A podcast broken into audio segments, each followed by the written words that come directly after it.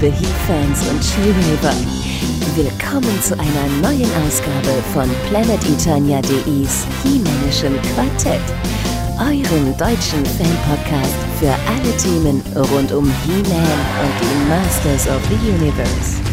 Macht es euch gemütlich und hört, wie Nerds über Spielzeug diskutieren. Und hier sind eure Gastgeber. Hallo und herzlich willkommen zur 33. Ausgabe des Himanischen Quartetts. Mein Name ist Manuel Miesner, auf Planetonia bekannt unter dem Namen Manuel. Und bei uns heute im Studio sind selbstverständlich wieder Sebastian Vogel und Gordon Volkmar. Servus. Hallo, mein Name ist Sebastian Vogel, auf Planet Eternia bekannt unter dem Namen Sir Wiley Lot. Mein Name ist Gordon Volkmar, ich bin auf Planet Eternia unterwegs als The Formless One.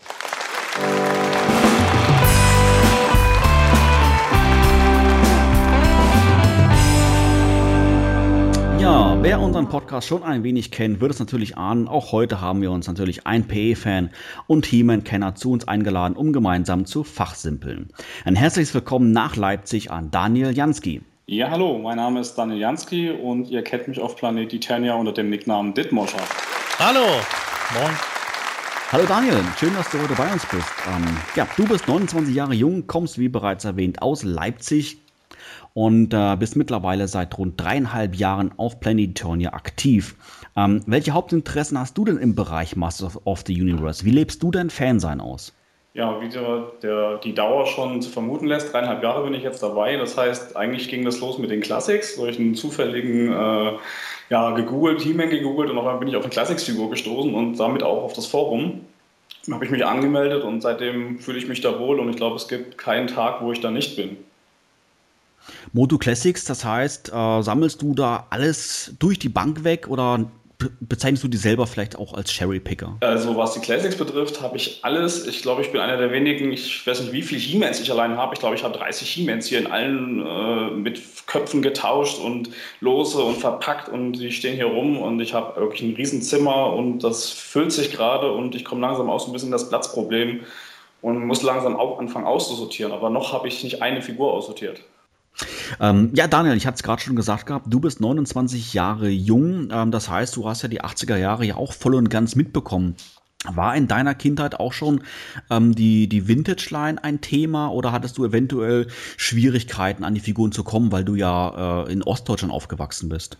Ja, ich hatte sogar enorme Schwierigkeiten, weil ich anfangs erstmal gar nichts von dem Thema Vintage wusste und erst so Ende der 80er, 89 müsste es gewesen sein, durch den Realfilm, durch ein paar Bekannte, die aus dem Westen zu meinem Dad gekommen sind, eine Videokassette mitgebracht haben und mir das erste Mal den Realfilm gezeigt haben. Und ich bin also genau andersrum zu He-Man gekommen, nämlich so wie ich meistens nicht gemacht habe. Ich bin über den Film dazu gekommen, kannte weder Comics noch Spielzeugserie. Und erst dann ging das los. Ich glaube, auf der Videokassette oder irgendwo habe ich auch eine Werbung gesehen und habe das erste Mal Spielzeug gesehen. Und da war ich hin und weg. Das heißt, äh, hast du dann nach Grenzöffnung 89 dann gleich aktiv angefangen äh, zu sammeln? Äh, schon ein bisschen eher. Wir hatten das Glück, ähm, durch meine Mom sind wir ein bisschen früher mal in den Westen gekommen, wie es so schön heißt. Das war nach Bamberg und da war der erste äh, Kinderflohmarkt. Und wenn ich mich daran zurückerinnere, war da fast nur He-Man. Es waren fast nur Jungs, die da Sachen verkauft haben und irgendwelche Masters-Figuren. Das war en masse, was da gab. Hast du dann heutzutage noch Sachen aus deiner Kindheit oder auch irgendwie dann alles so ja im jugendlichen Alter verkauft? Nein, ich habe alles. Ich habe äh, alle von diesem Flohmarkt, alle Figuren. Mein erster war Cyclone und mein zweiter war ein He-Man und den habe ich dann den ganzen Tag mit einer, in der Gürteltasche, Arme, Kopf rausguckend durch die Kante getragen. Man, ich war ja erst acht, neun Jahre alt und irgendwann ist die Rüstung gerissen und ähm, meine Mama hat dann die Rüstung genommen, hat die mit dem, mit dem Faden ne, einfach mal genäht. Und der steht jetzt unten in meiner Vitrine und gehört zu meinen Lieblingsstücken, auch wenn er nicht mehr so toll aussieht. Klasse. Ähm, du hattest gemeint, ähm, die Classic Line bildet zwar so den Schwerpunkt in deiner heutigen Sammelleidenschaft. Ähm, wie sieht es denn generell aber mit Interesse aus? Ja, Vintage hatten wir ja gerade, aber zum Beispiel bei der 2000X Line oder bei der Commemorative Line oder vielleicht auch schon bei den Statuen von Neka? Also bei mir ging es wirklich dann mit den Vintage los, dann NA, ich habe sie gehasst, ich konnte damit überhaupt gar nichts anfangen. Ich habe die damals noch im Laden hängen sehen, ich wollte die niemals haben, habe auch nicht eine davon gekauft. Äh, bei 2000X war ich komplett raus, ging gar nicht. Und erst mit den Classics habe ich dann eigentlich angefangen, mich mal intensiver mit dem Thema wirklich zu befassen, mir mal auch mal mehr Comics zu lesen, mal die, mal die DVDs anzugucken. Und mittlerweile muss ich sagen, ähm, habe ich meine Meinung bezüglich 2000X völlig geändert was New Adventure betrifft, völlig geändert. Ähm, bin froh, dass es die Sachen irgendwo gibt. Ich meine, ich brauche nicht alles als Classics-Figur, aber im Moment, ähm, ja, wie gesagt, kompletter Sinneswandel, kann man so sagen.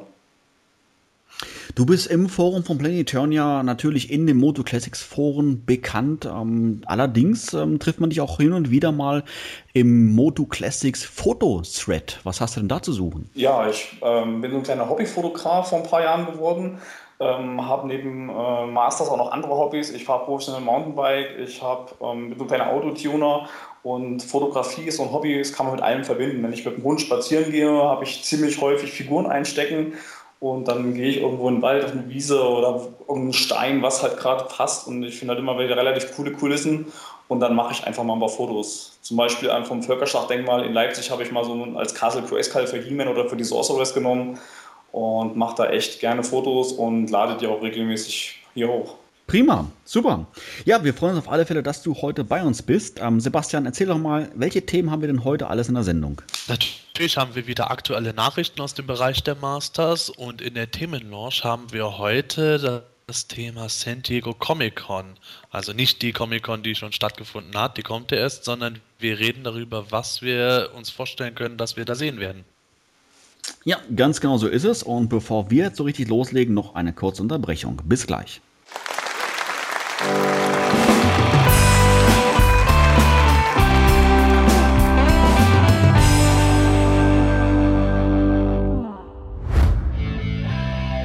Bist du ein Masters-Fan und möchtest gerne mal beim Himalischen Quartett zu Gast sein? Dann keine Scheu.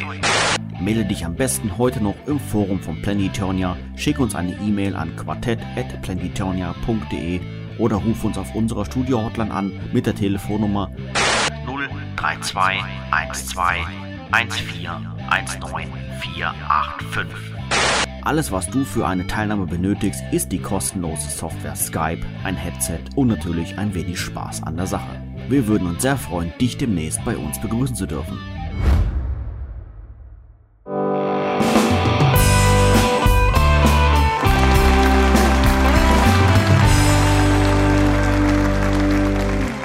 Das He-Männische Quartett, die Nachrichten. Die STCC steht unmittelbar bevor. Ähm, das Hauptereignis des Jahres für Actionfiguren-Sammler wie uns und Mattel versucht jetzt im Vorfeld nochmal rasch die Lager leer zu räumen durch Sonderverkäufe auf meticollector.com. Ähm, Sebastian, was gibt es denn jetzt alles zusätzlich im Angebot? Ja, wir haben ja äh, weiterhin diese Figuren, die erstmal ganzjährig sozusagen erhältlich sind, beziehungsweise bis Mattel das Lager geräumt hat. Die gibt es weiterhin, allerdings jetzt mit 10% Rabatt. Und äh, ganz neu wieder drin äh, sind Vicor, Demoman, Bubble Power Shiva, Cyclone, Geiger und das Mola gegen Skeletor 2-Pack.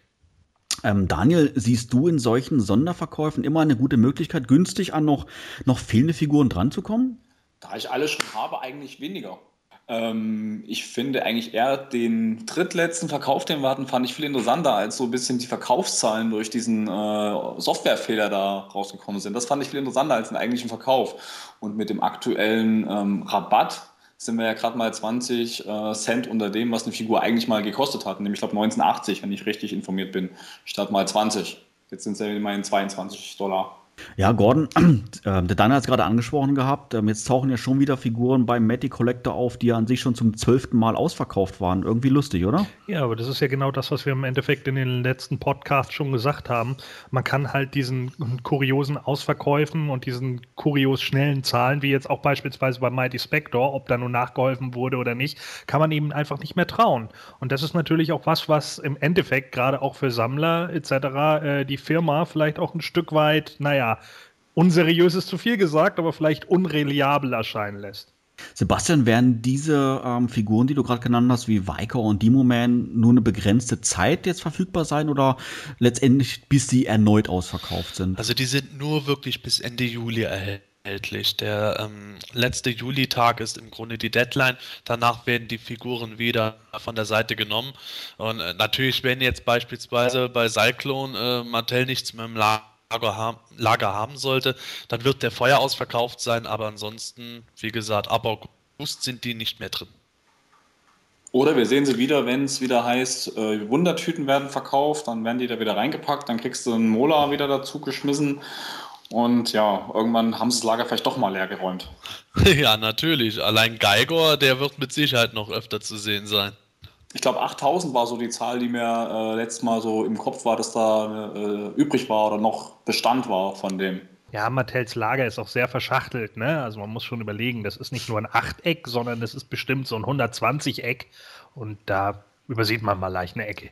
War es nicht sogar so, dass das Mola Skeletor Two-Pack am häufigsten noch verfügbar war? Oder täusche ich mich da? Doch, ich glaube, wenn ich die Zahlen, äh, also ich weiß die natürlich jetzt nicht genau auswendig, aber wenn ich das ungefähr noch im Kopf habe, war das wirklich einer der Top-Artikel, was die äh, Restmenge noch betroffen hat. Das sind jetzt ja alles so Artikel ähm, aus 2010, 2011, wo wir schon mal beim Thema sind. Wie sieht es denn mit ganz aktuellen Figuren aus? Beispielsweise The Mighty Spector, der wurde ja diesen Monat ausgeliefert. Habt da schon jeder die Figur bekommen? Ja, ich habe meinen Mighty Spector bekommen, zusammen mit den äh, Figuren vom Juni. Habe ja auch äh, das Review so schnell wie möglich, nachdem ich aus dem Urlaub zurückkam, dann geschrieben und online gestellt. Dementsprechend äh, kann man meine Meinung, glaube ich, ungefähr schon da rauslesen. So, ich habe zuerst mein Abo-Paket bekommen. Da war drin ein Snake Man at Arms, Griffin und Hordes Prime. Ähm, und da habe ich schon im Forum zugeschrieben, dass das erste, der erste Monat war seit 2008, wo ich völlig emotionslos mein Paket aufgemacht habe, die Figuren rausgenommen habe, mir angeguckt habe und eigentlich nur bei Griffin so einen kleinen Aha-Effekt hatte. Weil die finde ich ganz cool. Und die anderen, naja, sind relativ schnell wieder erstmal in der Packung gelandet. Schließlich hat es dann ein Man at Arms geschafft, mit dem äh, jugendlichen Kopf drauf, äh, neben seinem ja, älteren Ich zu stehen. Und Horus Prime ist der einzige, den ich jetzt erstmals nicht in Verpackung ausstellen werde und nur lose habe. Dann kam jetzt ähm, im ja, Schneckenpost nicht Abo, Mighty Spectre. Der ist genauso schnell wieder in den Mailer zurückgelandet, wie ich ihn rausgeholt habe. Und ich weiß noch nicht so richtig, was ich mit dem anfange. Ich behalte ihn erstmal und dann würde ich mal gucken. Ich habe so ein paar böse Ideen mit dem vor, aber mal schauen, ob ich das durchziehe. Gordon, hast du eine spontane Idee, was man damit machen kann? Ach ja, ich meine, da gibt es so Luftgewehre und sowas. Naja, also, ähm, bei mir ist äh, auch der mal die Spectre aufgetaucht. Ähm, äh, mir ging es ähnlich wie Daniel. Ich habe mir den einmal angeguckt, habe einmal hinten auf die Verpackung geguckt, habe einmal mit dem Kopf geschüttelt, habe ihn wieder eingepackt. Der liegt jetzt hier irgendwo unter irgendwelchen anderen Figuren. Der ist also wirklich komplett, äh, ja, ich weiß nicht, der ist, der ist einfach belanglos für mich. Ansonsten Griffin, äh, Snake, Man at Arms und Hordes Prime sind bei mir auch angekommen. Hordes Prime fand ich ein bisschen schade. Man erkennt ihn ähm, nicht so gut in der Packung. Ich wollte mir eigentlich das Gesicht mal irgendwie näher angucken, aber das funktioniert nicht. Und dann haben die da irgendwie, da in China, wo sie die Dinger herstellen, dem nicht mal den Umhang richtig umgehängt. Der hängt nämlich schräg bei mir jetzt in der Verpackung. Ja, super. Naja, ansonsten fand ich die Figuren eigentlich so, so ganz okay.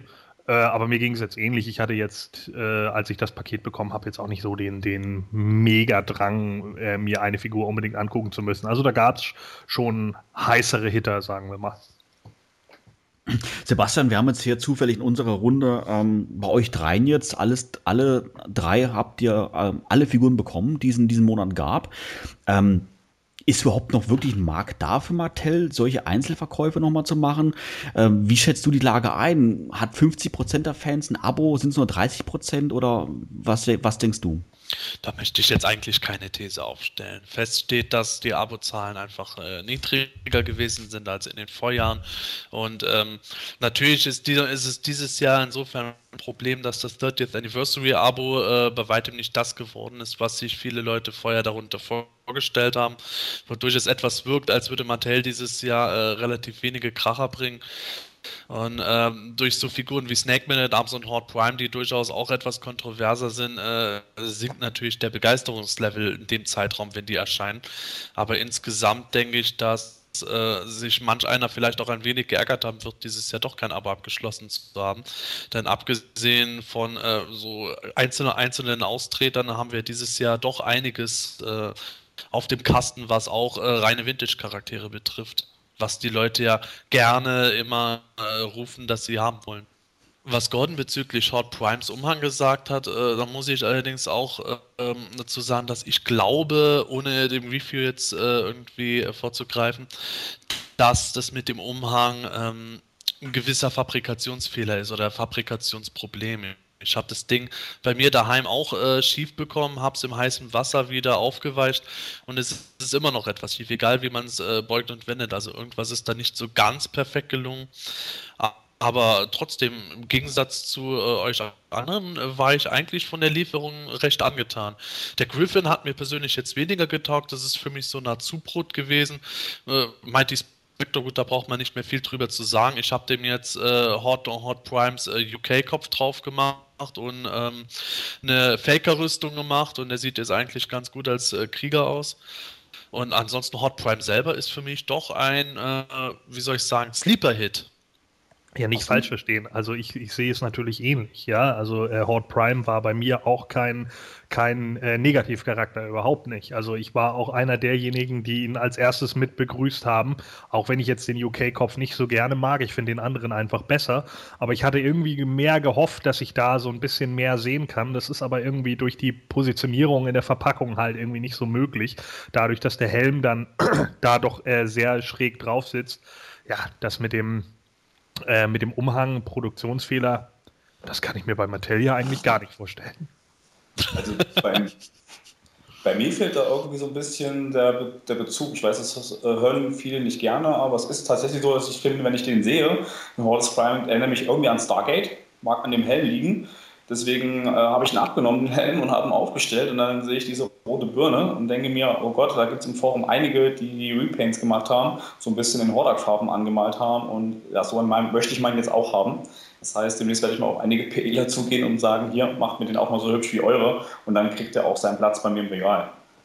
Brauchst du generell bei den neuen Motofiguren einen Bezug aus deiner Kindheit? Beispielsweise jetzt natürlich wie bei Mighty Spector oder auch bei Figuren wie Chief Carnivus? Äh, eigentlich gar nicht. Also ich bin mittlerweile ja, wie gesagt, offener geworden, ähm, bin für alles eigentlich auch bereit und ähm, ja, was mir gefällt, nehme ich gerne mit, aber wenn halt irgendwo was ist, wo ich sage, das passt mir nicht, dann muss ich es nicht auch unbedingt haben wollen. Und irgendwann fängt der Tag halt an, wo ich anfange auszusortieren und dann ist ein Hordes Prime, dann ist ein Mighty Spector und auch ein Chief Carnivus einer der ersten, die rausfliegen. Während ich zum Beispiel einen Count Marso, den ich nie kannte, ziemlich cool finde und der hat auf jeden Fall einen Platz bekommen bei mir und den wird er auch lange, lange behalten. Ich denke, das ist ja auch irgendwie ganz normal. Gerade, gerade jetzt auch, äh, meinetwegen Chief Carnivus oder äh, jetzt eben auch der Magier, die, die, die haben ja alle so den, den, äh, die haben irgendwie alle einen Look, ja, und die passen irgendwie, die sind in sich stimmig. Und äh, ich glaube, wenn die in sich stimmig sind, die Figuren, und auch irgendwie in das, in das, in die Welt reinpassen, dann hat man da auch eigentlich nicht so ein großes Problem mit, es sei denn, man ist jetzt ein reiner Vintageler. Aber ansonsten äh, liegt es ja meistens eher am Design. Dragoman mögen ja auch unglaublich viele, während grundlegend äh, Mighty Spectre oder Sir Laserlot bei unglaublich vielen Leuten einfach abstinken. Das liegt aber auch einfach daran, weil die Figuren solche Lamer sind. Ja, Mighty Spectre ist halt einfach komplett farblos, auch wenn man ihn so in der Verpackung hält. Der Charakter gibt einem einfach nichts. Der ist uninspiriert und langweilig. Es gibt mal wieder Neuigkeiten über Moto Merchandise. Vor kurzem hat die US-Firma Icon Heroes zwei neue Artikel vorgestellt. Ähm, Sebastian, um was handelt es sich denn da? Ja, das äh, ist eigentlich ganz interessant. Äh, die haben Castle Grayskull vorgestellt, aber nicht als Playset oder Statue per se, sondern als äh, Kartenhalter. Das heißt, äh, da ist was gemacht worden, damit das Castle Grayskull ähm, das Tor aufklappen kann und in das Tor kann man dann eben sowas wie Visitenkarten reinkleben oder reinhängen vielmehr. Und der zweite Artikel passt dazu und zwar ist das ein äh, Brieföffner in Form des He-Man-Zauberschwertes.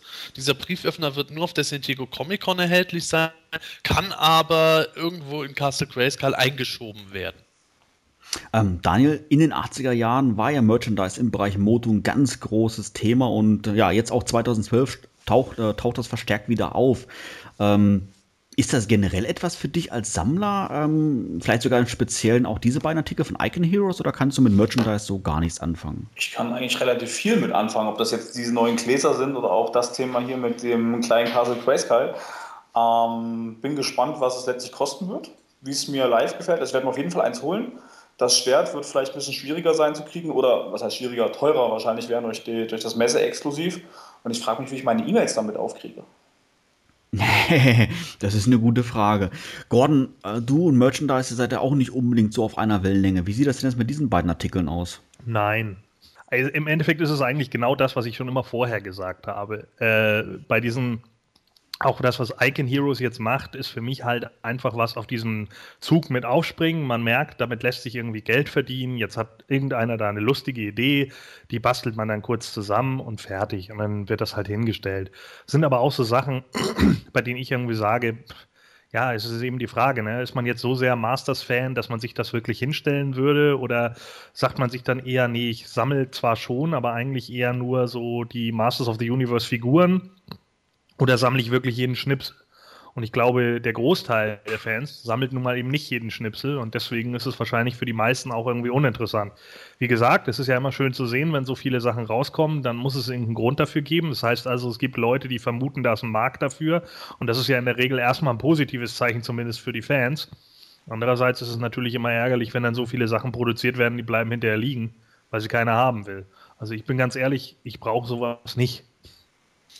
Naja, jetzt müssen wir erstmal schauen, ob die Sachen so liegen bleiben. Ich muss sagen, äh, dieser Brieföffner in Form des Zauberschwertes, äh, der sieht ja eins zu eins aus wie das äh, Moto Classics Zauberschwert und äh, auch nicht im positiven Sinne, sondern wirklich wie ein Spielzeug, das einfach größer gemacht wurde. Den finde ich einfach billig. Für 20 Dollar exklusiv hin oder her finde ich nicht gut. Aber das Grayskull selber, gut, links und rechts sind keiner, sind die Türme nicht dabei. Aber ansonsten abgesehen davon finde ich das eigentlich sehr hübsch gemacht. Vorne diese Filmation-Look, hinten dann die, diese ganzen Details mit den Ranken auch und allem. Das gefällt mir schon gut. Ich sage jetzt nicht, dass das das perfekte Castle Grayskull ist. Eben die Türme fehlen. Das Argument kann ich bei vielen Leuten nachvollziehen. Aber ansonsten der Rest, so das als nettes Item irgendwo auf dem Schreibtisch stehen haben. Und dann kann ich da ein paar von meinen äh, Schmierzettel und Post-its reinmachen, die ich auf der Arbeit immer liegen habe. Das fände ich schon interessant. Weitaus spannender zumindest, als solche Sachen wie äh, der äh, She-Man-Bär, den wir neulich hatten, oder diese Trinkgläser, die im Geschirrspüler sofort kaputt gehen würden. Also das sind dann doch ganz andere Kategorien für mich. Gut, das sehe ich natürlich auch so. Also ich meine, dieser She-Man-Bär, ja, aber da begeben wir uns jetzt ja auch gerade wieder in den Schlamm. Also das sind dann ja auch wieder so äh, äh, Dinge, bei denen ich dann natürlich auch gleich sage, ja, das muss jetzt natürlich überhaupt nicht sein. Vom Design her finde ich den auch eigentlich ganz hübsch. Es ist halt jetzt nur die Frage, ob man es wirklich braucht, ob man sich das wirklich hinstellt. Vielleicht ist es ja auch ganz interessant für Leute, die Dioramen bauen, äh, den da mit reinzustellen oder so. Also bei mir kommt er definitiv ins Büro. Da kriege ich auch ab und zu nochmal Briefpost, die ich dann auch aufmachen kann und gucken wir mal. Also ich stelle den auf jeden Fall neben meinem PC auf der Arbeit. Ja, ich schätze mal, dass mir wieder irgendwo äh, das, das, Geld fehlen wird, die, diesen Kartenhalter zu besorgen, obwohl ich den gerne hätte. Beziehungsweise, was heißt Geld fehlen? Ich werde es wieder in irgendwas anderes investieren. Ich versuche ja jetzt schon irgendwo möglichst äh, durch, äh, Sonder, durch Sonderzulagen, die ich jetzt gerade bekommen habe, irgendwann Granomir zu, zu finanzieren. Und äh, ich glaube, dann werde ich doch eher gucken, dass ich meine Toyline komplettiere. Das ist eben genau das, was ich ja auch meine. Ah, Daniel, vielleicht ist es denn ja auch so, vielleicht kannst du ja die Tür öffnen und dann macht er das wie beim Original King Grayskull und ruft immer I have the power. Und dann kann jeder in deinem Büro sagen, ah, guck mal, Daniel hat wieder Post bekommen. ich habe eine kleine Meise. Ja, wer glaubt, dass äh, die Mini-Comics und die neuen DC-Comics alles waren, was es 2012 von den Masters zu lesen gibt, der irrt, denn vor wenigen Tagen ist bereits ein weiteres Comic veröffentlicht worden, wenn auch nur online. Ähm, um was handelt es sich denn da, Sebastian? Ja, äh, es war eigentlich vollkommen überraschend, dass äh, ein digital ähm, bestellbarer Comic herausgekommen ist, der den Grunde eine Vorgeschichte zur neuen DC-Serie darstellt. Der Clou dabei ist, dass dieser Comic The Lost Night heißt und als Hauptakteur Sir Laserlot hat. Daniel, sind Comics generell etwas, die dich ansprechen? Findest du das Online-Lesen eine willkommene und vor allem auch günstige Alternative zum gedruckten Comic? Ähm, erstmal auf alles ja. Das war auch mein erster Comic, den ich auch mal jetzt online mir geholt habe, gleich am Tag, wo er rauskam und war sowas von enttäuscht, als ich das Ding mir angeguckt habe. Ich dachte, was gucke ich da an? Ist das jetzt wirklich, hat das was mit Moto zu tun oder nicht? Und erst in den letzten Seiten dann war einem klar, ja, das hat's. Und ich war, hat gesagt am Anfang, oh nein, das ist der erste äh, DC-Comic, der rauskam. Und ich war erstmal total erschrocken, dachte, das kann doch nicht sein, das Cover stimmt nicht, bis ich dann erstmal im Forum gelesen habe, was es eigentlich ist. Und von daher finde ich es nur eigentlich wieder gar nicht so schlecht. Und dass es nur gerade so Laserlot ist, der da drin ist, naja, das ist nicht so äh, mein Fall. Und ich nehme es mit. Äh, das habe ich bezahlt, 79 Cent, glaube ich, ähm, über iTunes. Ich weiß es nicht und habe es jetzt drauf, gucke ab und zu mal rein. Das Cover ist cool gemacht aber da fehlt mir irgendwo so ein bisschen Moto-Feeling drin. Gordon, du bist ja auch im Bereich Comics sehr aktiv. Äh, bevor ich dich jetzt mal generell nach Sir Laserlord frage, was du davon hältst, kennst du diese Art und Weise Comics? Also sprich die Online-Comics auch von anderen Serien oder ist das auch für dich was ganz Neues? Nee, das äh, war mir schon bekannt. Ich habe allerdings, äh, bin ich ganz ehrlich, habe ich nicht so oft dazu äh, gegriffen. Also das heißt, wenn ich mal irgendwas Besonderes irgendwie haben wollte oder sowas, dann war ich meistens irgendwie bei meinem Kumpel, der halt unglaublich viele Sachen da auch sammelt und sich auch online dann eben Sachen gekauft hat.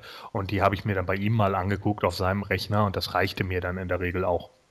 Und äh, generell bei diesem Comic hast du dir sicherlich gekauft. Wie ist so deine Einstellung, Meinung?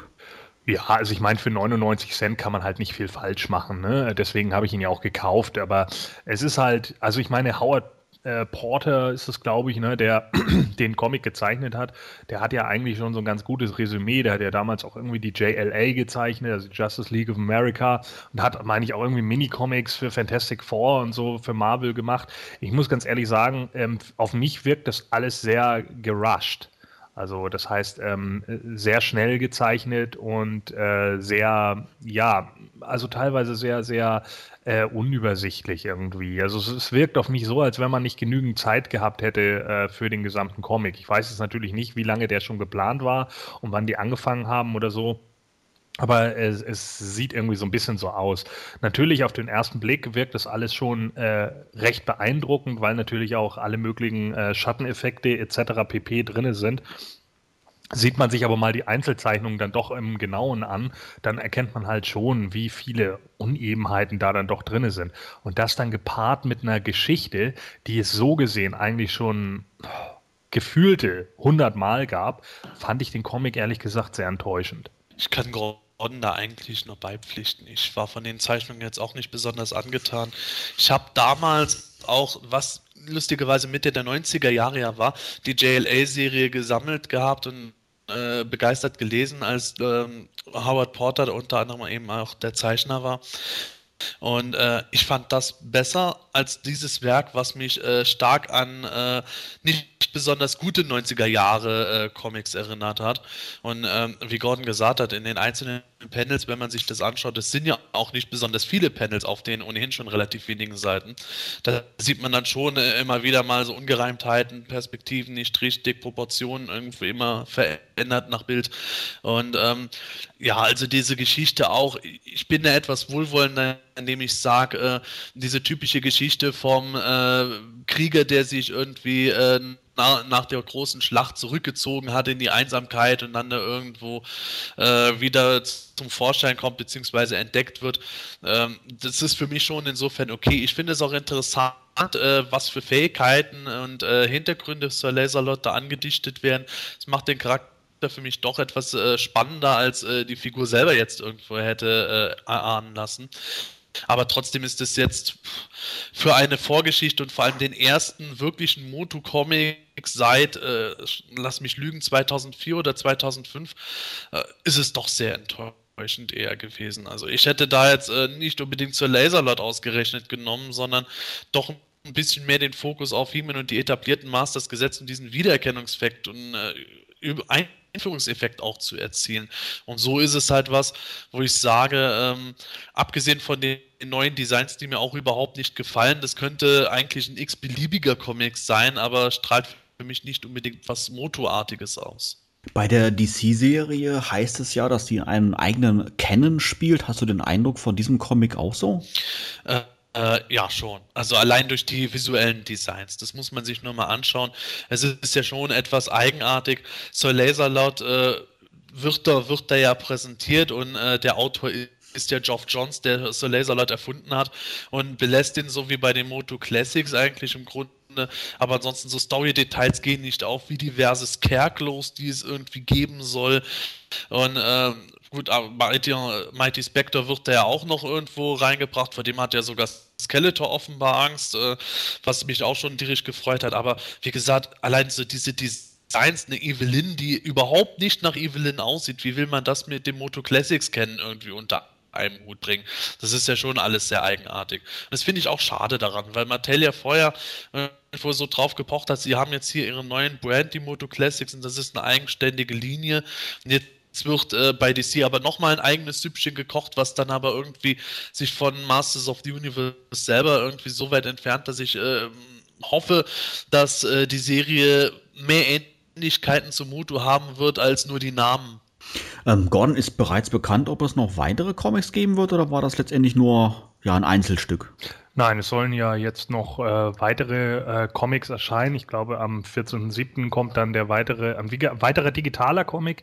Äh, da geht es dann um die Geschichte von Battlecat und am 28.07. dann eine Geschichte noch über Man at Arms ist dann natürlich die Frage, ne, äh, wie das dann so weitergeht. Also ich kann Sebastian da eigentlich nur zupflichten. Ich fand es auch gerade am Ende wird von dem Laserlot-Comic äh, doch sehr problematisch mit den einzelnen Designs, die äh, gerade der Bad Guys sind unglaublich gewöhnungsbedürftig. Äh, was ich halt an dem Panel halt noch ganz gut oder interessant fand, war eben, dass äh, Sir Laserlot tatsächlich ein farbiger ist was man ja vorher an der Hand der Figur eigentlich überhaupt nicht so wirklich rauserkennen konnte. Jetzt sozusagen der zweite neben Clamchamp. Das fand ich eigentlich noch ganz interessant.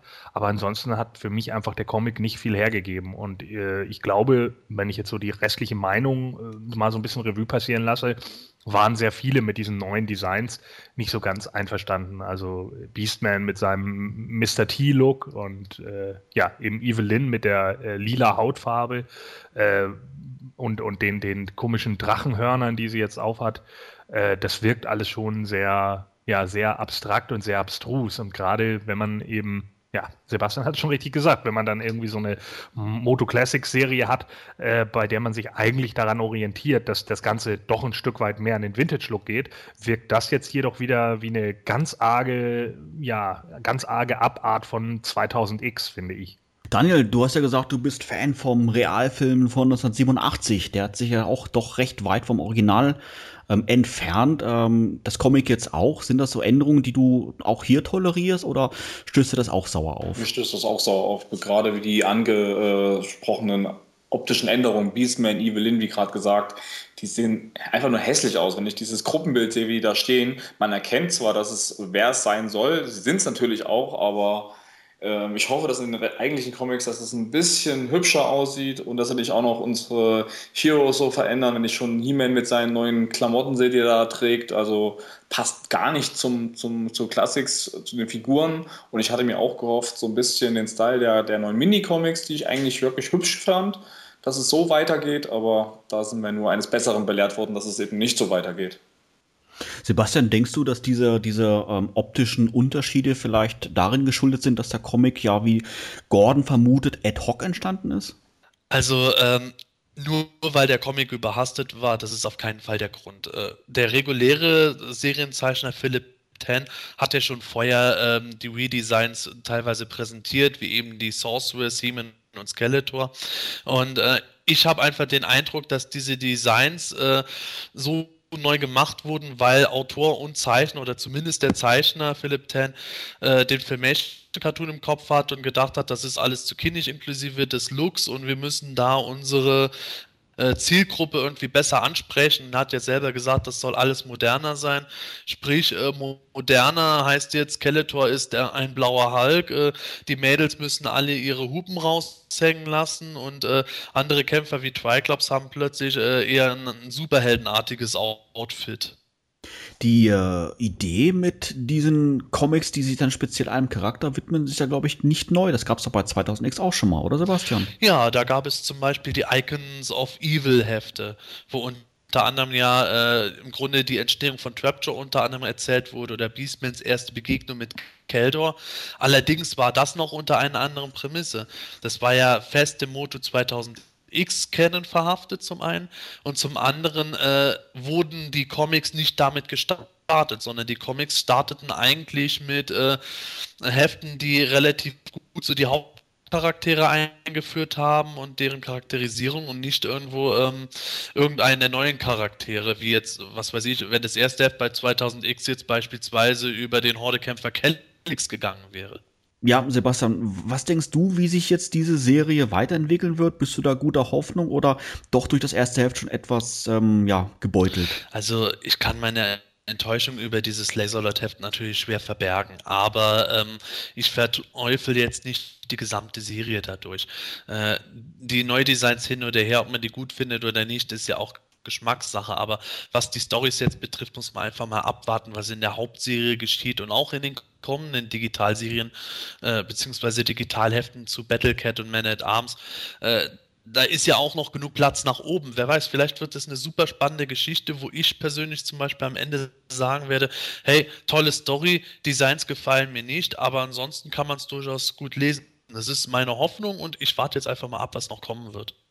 Ja, ich denke, dafür ist es wahrscheinlich auch jetzt einfach noch zu früh. Ne? Also jetzt irgendwie direkt zu sagen, oh nein, das geht aber überhaupt nicht, äh, das ist einfach nicht drin, auch nicht anhand dieser äh, Mini-Einleitung, kann man ja im Endeffekt auch sagen, denn obwohl Sir Laserlot irgendwie fast 23 Seiten lang ist, muss man sagen, viel Inhalt kommt eigentlich nicht dabei rum.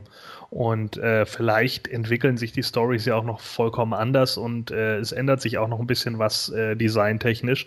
Ähm, dann gibt es natürlich auch immer noch so die Möglichkeit, dass sich das alles irgendwie entwickelt und man mit den Charakteren auch mehr warm wird. Also da muss man eben abwarten, denke ich einfach. Es wäre jetzt vorschnell zu sagen, ja, das mit Sir Laserlot haben sie jetzt in Anführungsstrichen in die Grütze gefahren, äh, deshalb wird auch der Rest nichts. Ich denke, das kann man anhand dieses Mini-Comics noch nicht sagen.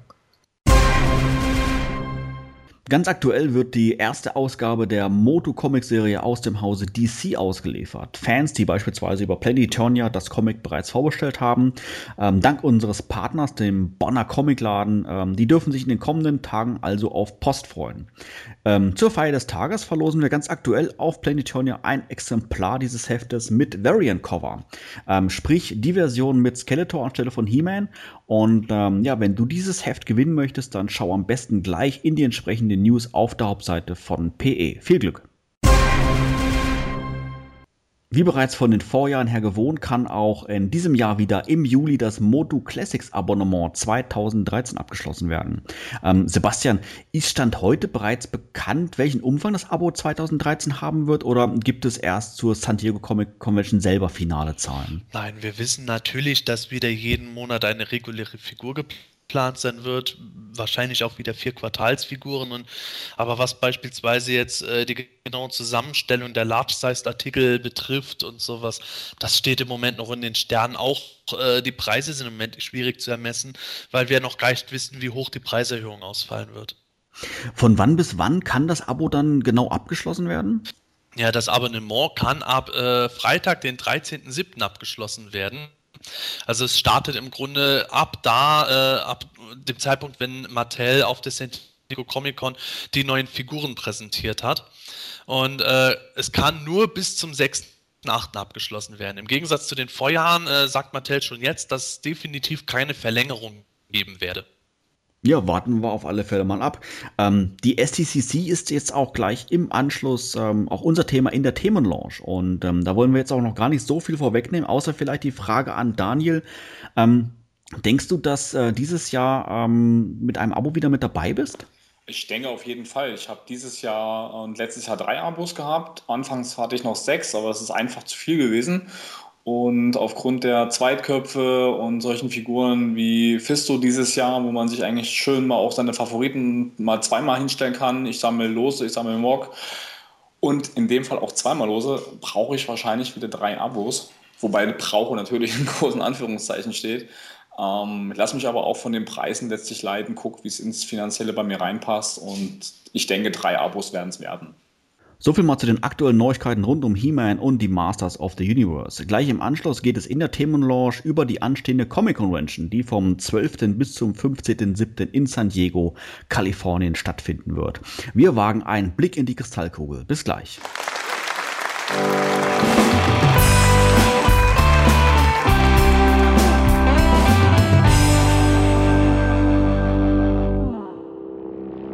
Die Motu Wissensecke. Unnützes Nerdwissen zum Angeben. Hast du gewusst, dass Mattel in den 80er Jahren tatsächlich eine Erklärung dafür lieferte, warum Snake Mountain im Zeichentrick völlig anders aussah als das Playset?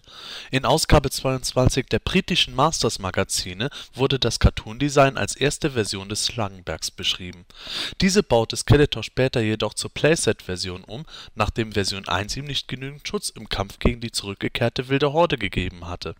Einfacher machte man es sich bei den Ladybird-Büchern. Hier wurden beide Designs einfach zu einem stimmigen Ganzen gemischt.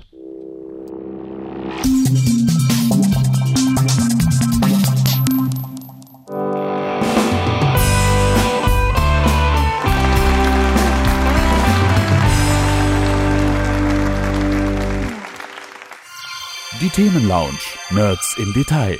In der Themenlaunch widmen wir uns heute ausführlich der San Diego Comic Convention, das Jahreshighlight, auf das wohl sicher alle He-Fans gespannt warten, denn auch dieses Jahr wird Mattel wieder einige Neuigkeiten rund um die Moto Classics vorstellen. Die Messe findet vom 12. bis zum 15. Juli, ganz klar, in San Diego, wie der Name schon sagt, äh, statt. Und wir wagen heute einen Blick in die Kristallkugel und versuchen vorherzusagen, was der Spielzeugkonzern in diesem Jahr alles präsentieren wird. Daniel, in den Vorjahren war ja meistens ja, im Vorfeld schon bekannt, wie viele Monatsfiguren und Large-Size-Artikel oder Quartalsfiguren gezeigt werden. Gibt es für 2012 auch bereits eine Aussage seitens Mattel? Also eine richtige 100% Aussage gibt es gar nicht. Ähm, es wird wohl alles dann am 13. an dem Abend bekannt gegeben.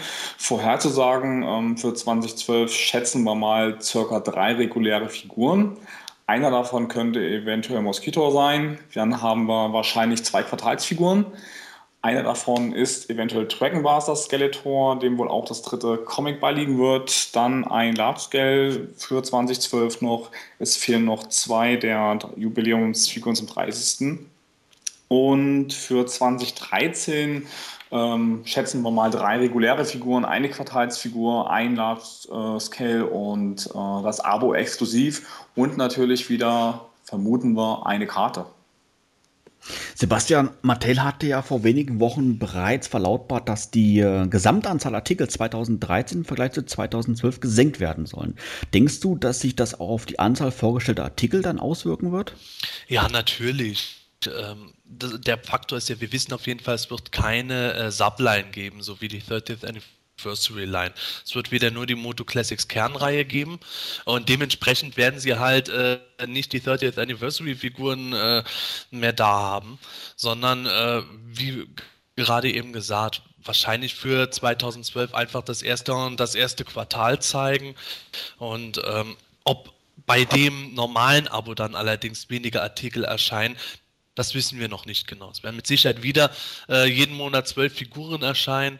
Äh, vier Quartalsvarianten wären auch äh, wahrscheinlich, aber es könnte zum Beispiel bei den, bei den äh, Riesenfiguren bzw. Äh, Biestern und Large-Sized-Artikeln variieren.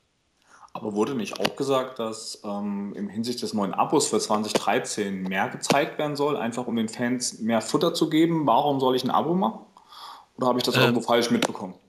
Äh, was ich mitbekommen habe, ist, dass gesagt wurde, es wird äh, äh, sehr umfangreich sein, was die äh, Auswahl betrifft. Das heißt, dass jetzt nicht unbedingt äh, die Anzahl der Figuren viel höher sein wird, sondern ähm, zumindest äh, wird es so sein, dass wir jetzt nicht nur äh, ausschließlich Vintage-Charaktere sehen werden, sondern äh, aus diversen Äras von Motu Charaktere zu sehen sein werden.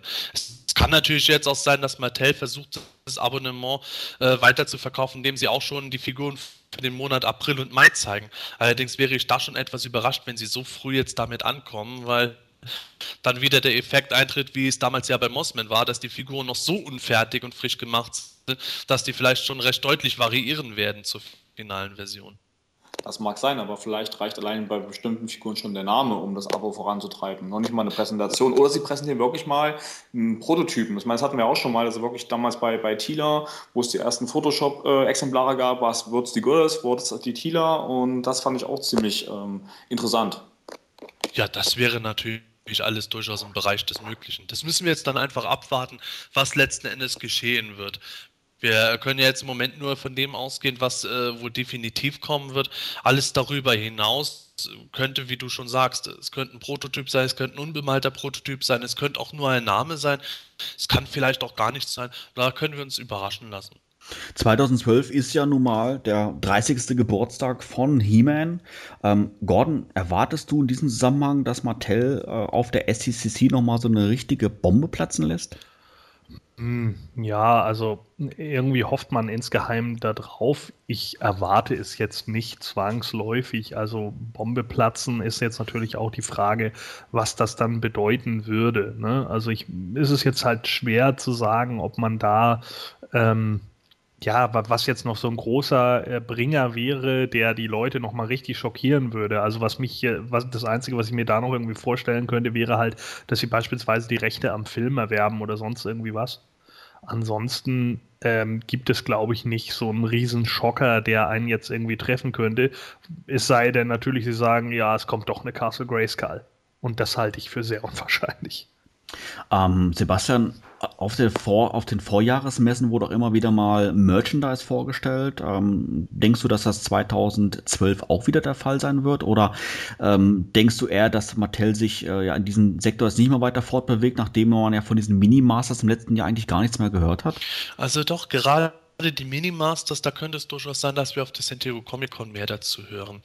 Ähm, es wird jetzt momentan etwas gerüchtet, dass die Minimasters äh, eine neue Toyline sein werden, die Mattel als Abonnement anbieten wird.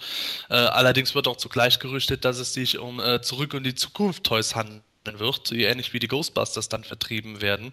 Also da würde ich meine Hand nicht ins Feuer legen, aber es wäre durchaus möglich, dass Mattel äh, auf der San Diego Comic Con nochmal die Minimasters selber zeigt, äh, in einer vielleicht finaleren Version oder in der Verpackung und sagt dann, hey, ab äh, Quartal so und so, 2013 äh, äh, bringen wir immer Zweier-Sets raus davon oder sowas außerhalb vom Abo. Das wäre durchaus möglich, was Mattel Merchandise äh, außerhalb der Moto Classics Line betrifft. Es wird mit Sicherheit auch wieder so sein, das ist auch schon von Mattel bestätigt worden, dass die gratis Giveaways auf der Convention haben werden, wie äh, schon früher mal zum Beispiel das Mossman Parfum. Äh, was da genau kommen wird, müssen wir mal abwarten. Das wird auch nur für Convention-Besucher sein. Der dritte Mini-Comic wird mit Sicherheit gezeigt werden, der bei Dragon Blast das Skeletor ja beiliegen wird. Der wird vielleicht auch wieder an die äh, Convention-Besucher ausgeteilt werden. Und äh, dann kann ich mir auch durchaus vorstellen, dass äh, Lizenznehmer wie Icon Heroes dann auch ein paar Überraschungen haben werden. Zum Beispiel könnte ich mir von Icon Heroes vorstellen, dass die dann äh, ihr äh, Snake Mountain zeigen werden. Also ich würde nochmal das aufgreifen, was Gordon vorhin sagt zu dem 30-Jährigen, ob wir uns da was erhoffen. Also ich persönlich erhoffe mir auf jeden Fall noch irgendwas. Das habe ich mir Jahresanfang schon erhofft. Ähm, und mit diesem 30er Jubiläums-Abo da bin ich eigentlich mehr als enttäuscht geworden. Ich hatte auch auf den Grayskull gehofft oder irgend sowas in die Richtung. Und nur die Filmrechte, wie Gordon sagte, allein wäre noch auch für mich noch nicht so das Ding, obwohl ich ein echter äh, Realfilm-Fan bin. Ich finde schon eher, wenn, dann müsste ein neuer Film angekündigt werden oder wenigstens ein neuer Cartoon.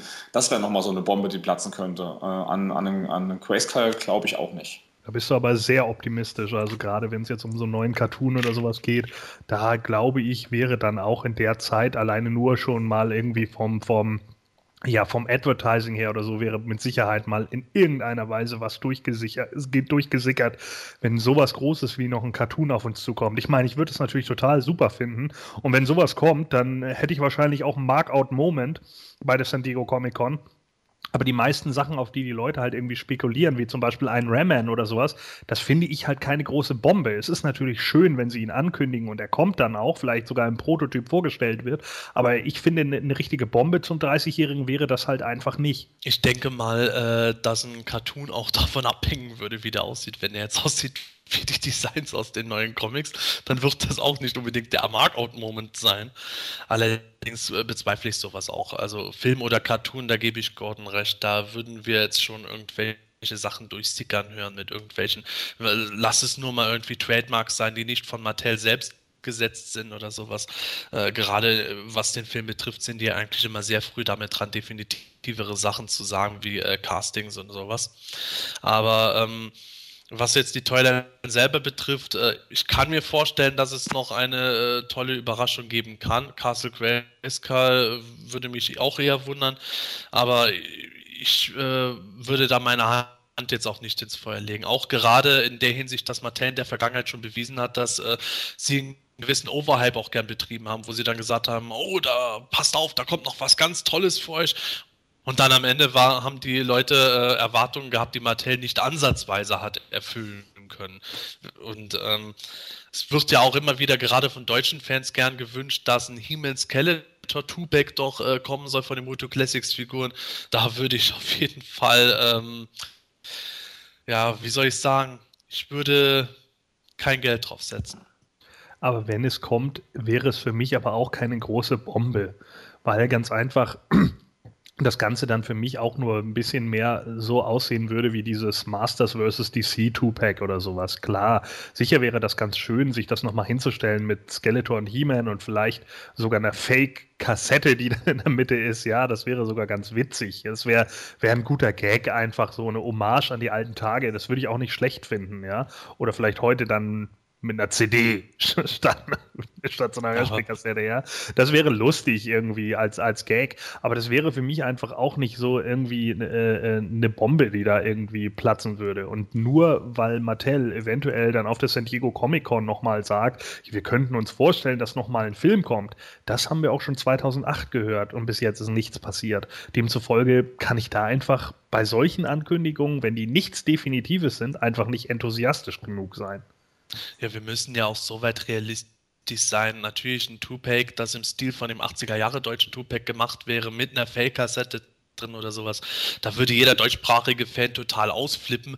Vielleicht auch noch der eine oder andere franco-belgische Fan oder niederländische Fan, die die Two-Packs damals auch gekriegt haben. Aber die, die, große Fanbasis ist ja in den USA und äh, außerhalb ja. von den paar Ländern, wo das Two-Pack erhältlich war, kennt das ist auf gut Deutsch keine alte Sau, das ist allenfalls eine Kuriosität, ach, das gab es auch mal und ah, natürlich ist es selten. Aber die Leute verbinden da nicht ansatzweise so viel wie wir Deutschen mit. Und da, würde, mhm. da würden wir halt hier vor dem heimischen Rechner sitzen und super geil brüllen und äh, 90, Prozent der, der übrigen Sammlerschaft würde aber sagen, äh, hä, was soll denn das? Ja, das wäre ja genau dasselbe, wie wenn wir jetzt äh, in den US-Bereich gehen, He-Man und Jetsled, oder hast du nicht gesehen? Natürlich wäre es lustig, jetzt für Moto C den Jetsled zu sehen. Äh, und das ist natürlich auch eine absolute Rarität, aber für mich wäre es jetzt auch nicht so äh, der Overhype. Genauso wenig, wenn man jetzt irgendwie dieses Evil Warrior Pack oder sowas hinstellen würde. Klar wäre das lustig, das zu machen, aber im Endeffekt sehen wir da auch nur drei Figuren, die es irgendwie schon gegeben hat, nochmal neu zusammengesetzt. Und das ist halt ja, für mich ist das halt keine Bombe. Das ist witzig und das ist, das hat auch irgendwie was und vielleicht würde ich es mir auch holen, aber es ist einfach nicht das, wo ich jetzt irgendwie sagen würde, boah, ja, da war das so, wir haben die Filmation-Rechte, das war eine Bombe. Richtig. Also da wollte ich eigentlich auch darauf hinaus, was ihr jetzt gesagt habt, das mit dem Film, das ist natürlich eher so ein Wunsch, auch persönlich von mir natürlich, glaube ich auch nicht, dass das kommen wird. Aber wie Gott sagte, eine Bombe ist das alles nicht. Auch das, das äh, He-Man Skeletor 2-Pack, da bin ich ja nur einer im Forum, der das ähm, ständig verteidigt und ich mir das auch sehnlichst wünsche aber schon eher auf die Classics bezogen, so ein bisschen das wie in dem Palace Guards Pack. So in dieser Form wünsche ich mir das einfach, was ich im Weihnachtsgeschäft oder so. Aber das muss auch nicht ins Abo rein. Ich weiß auch, dass ich dann nicht oft auf Gegenliebe bei einigen Fans stoße, aber ich wünsche mir halt einfach. Aber auch das ist nichts, was jetzt im 30-jährigen Abo so richtig diese Bombe, die Gordon jetzt ein paar Mal ansprach, eigentlich platzen lässt. Das muss ein hm. Film, das muss ein Cartoon irgendwas sein und ich glaube auch, das wird nicht kommen. Ja, in den News hatten wir es ja äh, bereits angesprochen. Äh, natürlich wird es auch 2013 wieder ein Abo bei den Moto Classics geben. Und das Zeitfenster, wo genau dieses abgeschlossen werden kann, bewegt sich wie in den Jahren zuvor im Bereich Juli, August. Ähm, Gordon, Du bist ja bekanntlich Komplettsammler und äh, somit sicherlich beim Abo 2013 mit dabei. Oder gibt es bei dir doch den einen oder anderen Zweifel? Naja, Zweifel gibt es natürlich immer. Ne? Das Problem ist halt natürlich auch, weil man dann wieder überlegt, naja, wenn jetzt tatsächlich auch die, die äh, ja, wohin, wohin geht jetzt der Fokus, ne? wo liegt der Schwerpunkt etc. Ähm, es ist ja jetzt auch wieder die Frage, macht man jetzt so viele Vintage-Charaktere hat man nicht mehr, macht man jetzt einen äh, stärkeren Fokus auf Filmation, macht man einen stärkeren Fokus auf POP und und und. Ähm, wie du schon richtig sagtest, ich bin halt komplett Sammler und deswegen ist für mich einfach das Abo alleine auch schon preistechnisch, aber ich muss auch ganz ehrlich sagen, eben vom, vom Komfort her, den ich momentan habe, meine Lieferungen kommen immer alle pünktlich an. Das ist äh, alles ordentlich äh, bisher. Ich habe eigentlich nie wirklich ein Problem mit den Figuren gehabt, noch mit der Verpackung oder sonst irgendwas.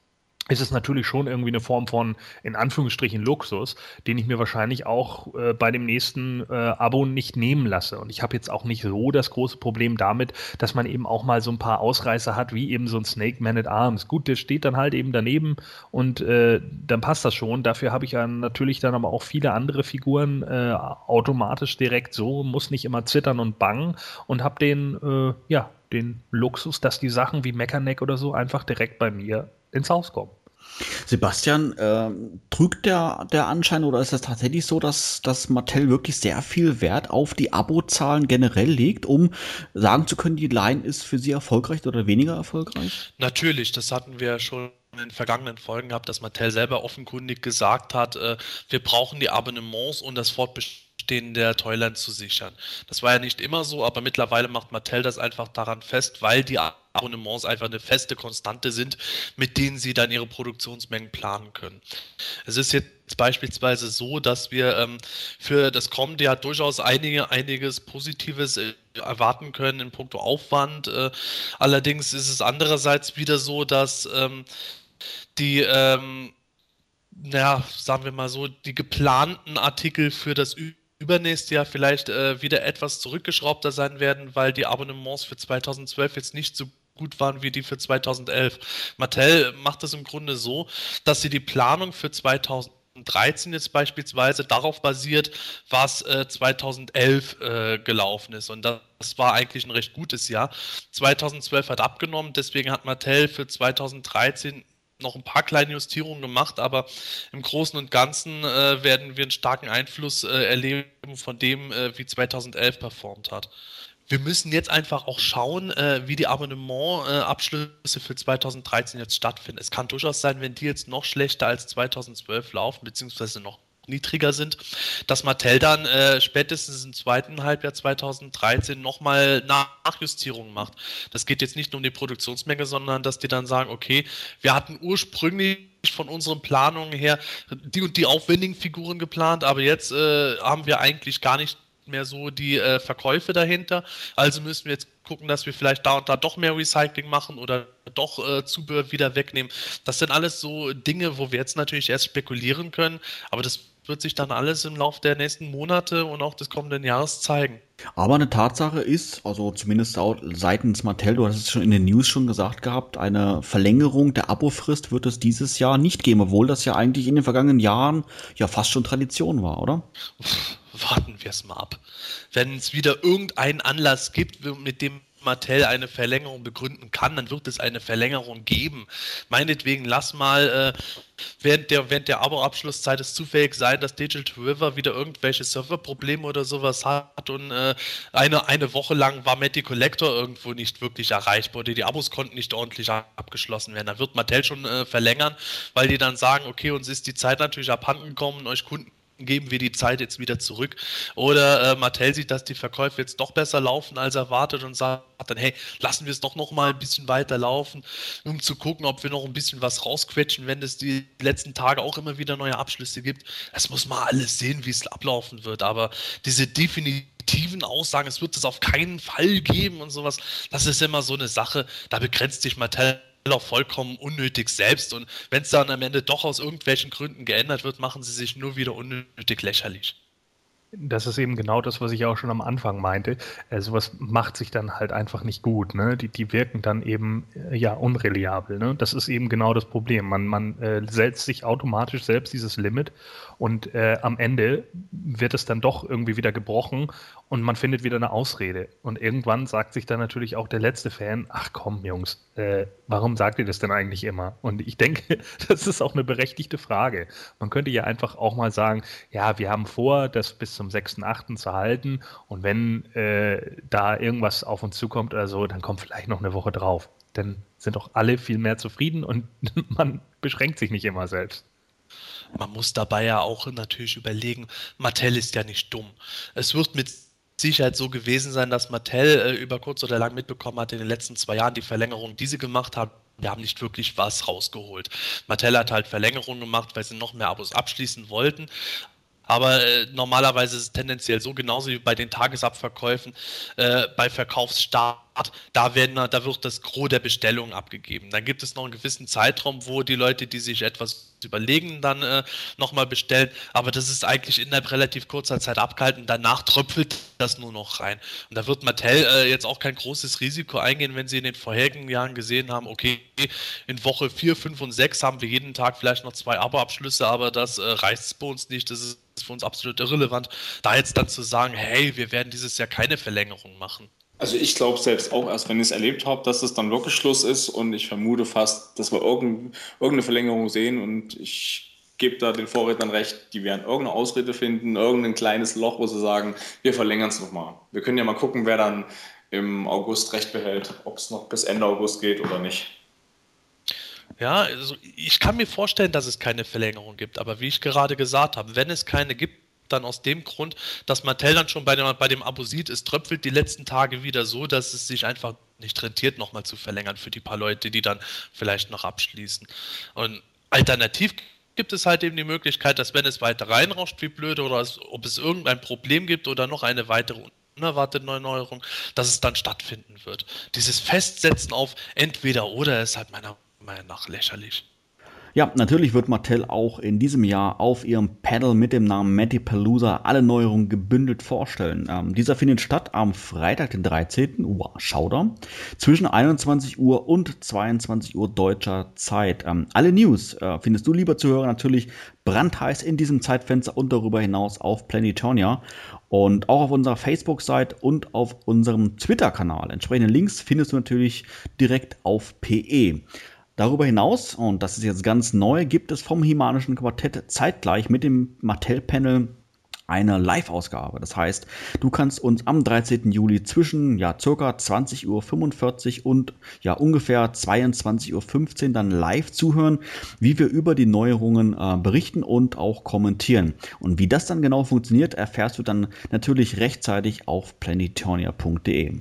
Ein Thema auf der Messe wird ja auch die sogenannte Fans Choice Figure sein. Ähm, das heißt, aus einer Liste von acht potenziellen Charakteren kann ab der SDCC jeder Abonnent äh, von, dem, äh, von dem neuen Abo ähm, seinen Favorit wählen und dieser Charakter mit den meisten Stimmen ist final dann natürlich der Sieger und ähm, der wird dann auch im Jahre 2013 dann produziert.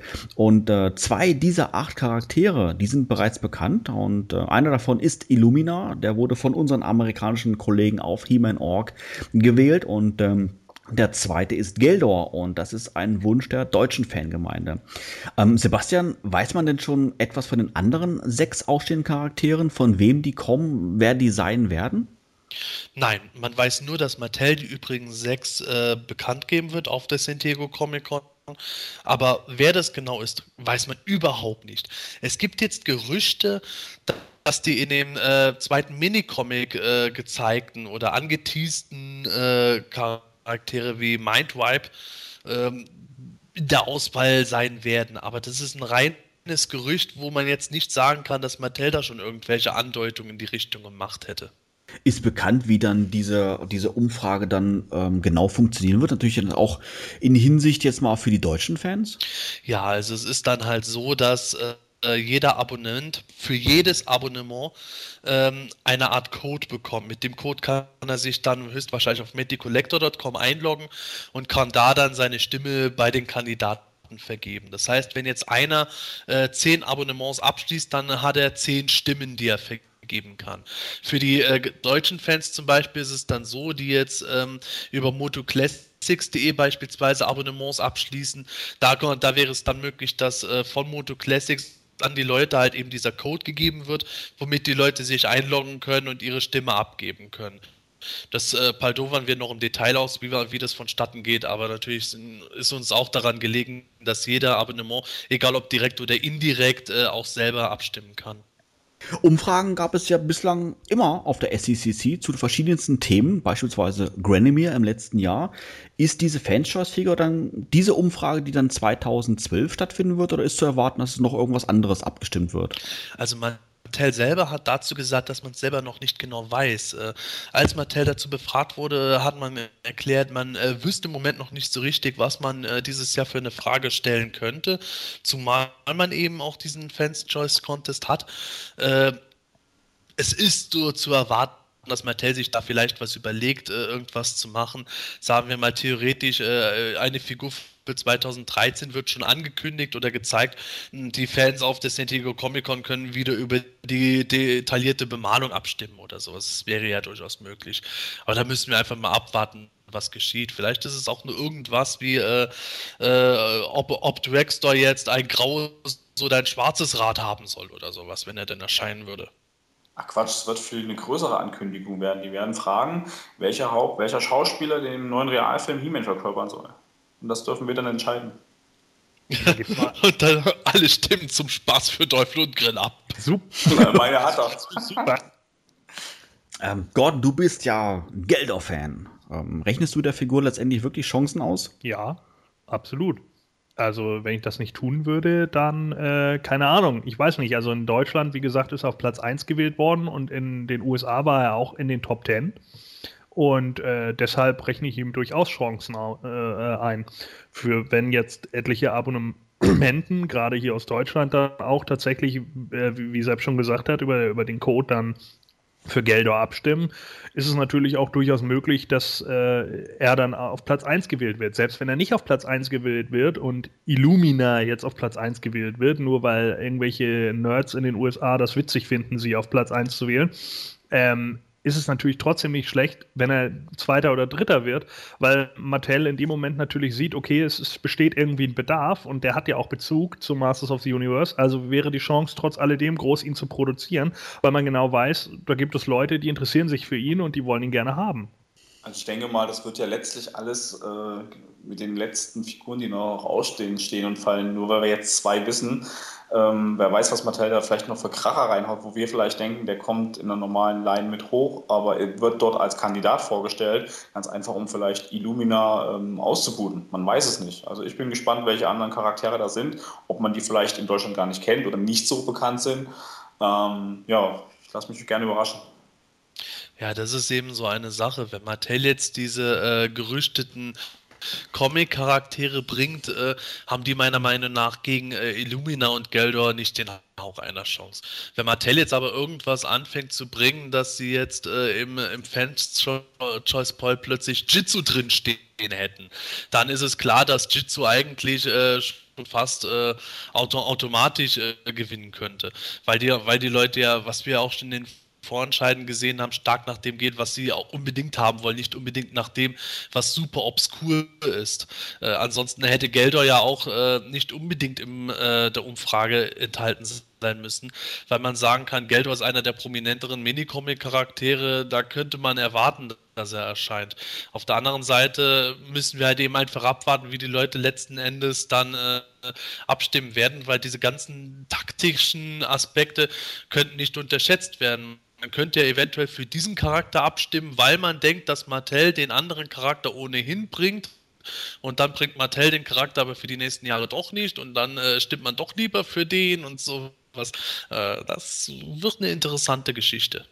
Aber ja, spätestens da würde sich Mattel wieder unglaubwürdig machen, nämlich wenn ich mich an euer Quartett erinnere, wo es um genau diese Abstimmung ging, da gab es ja die Voraussetzung, was darf überhaupt gewotet werden. Und wenn Mattel jetzt anfängt, seine eigenen Vorgaben über den Tisch zu schmeißen, dann haben wir wieder so einen Punkt, wo man sagt, Mattel, was sollen wir euch noch glauben? Äh, pass auf, da müssen wir allerdings auch ein bisschen was äh, klarstellen. Mattel hatte ganz zu Anfang eigentlich so gut wie gar keine Vorgaben gegeben.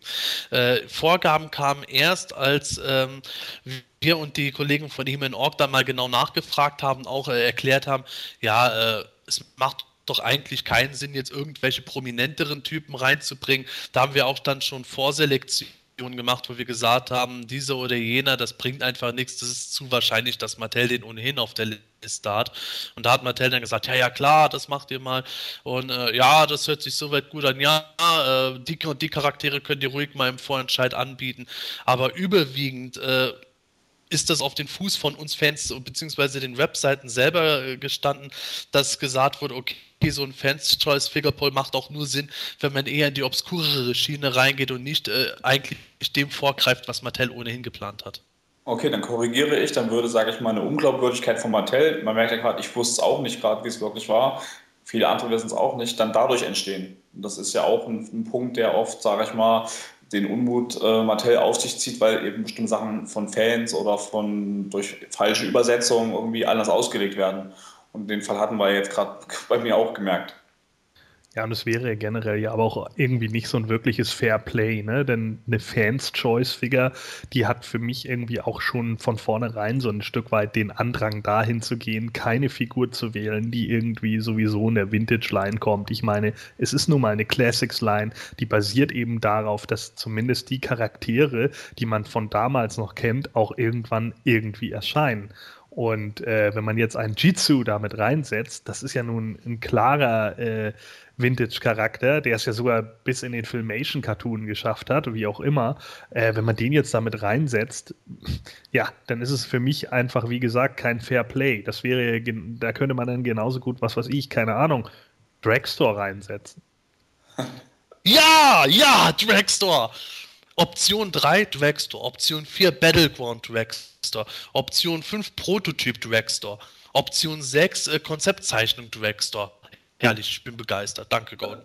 Na, dann kann Gordon überlegen, wie er meine drei Stimmen für Geldor bekommt und Sebastian kann überlegen, wie er meine drei Stimmen für Dragstore bekommt. Ja, wir machen an dieser Stelle eine kleine Pause, reden aber gleich im Anschluss natürlich noch weiter über die San Diego Comic Convention. Bis gleich.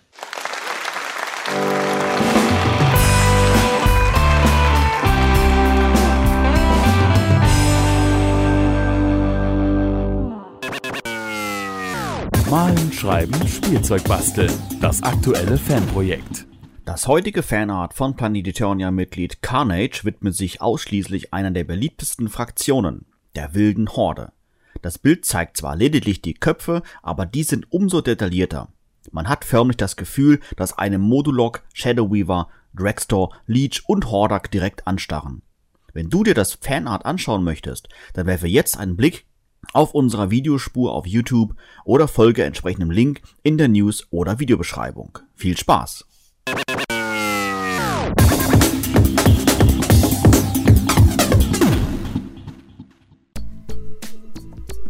Heute startet Planet Eternia einen Aufruf an euch, die Fans, bezüglich unseres Planet Eternia Lexikons.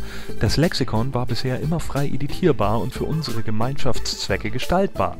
Das wird natürlich auch in Zukunft so bleiben. Wir sind jedoch auch weiterhin auf der Suche nach Fotos, da gerade dieser optische Aspekt eine Menge des Lexikons ausmacht.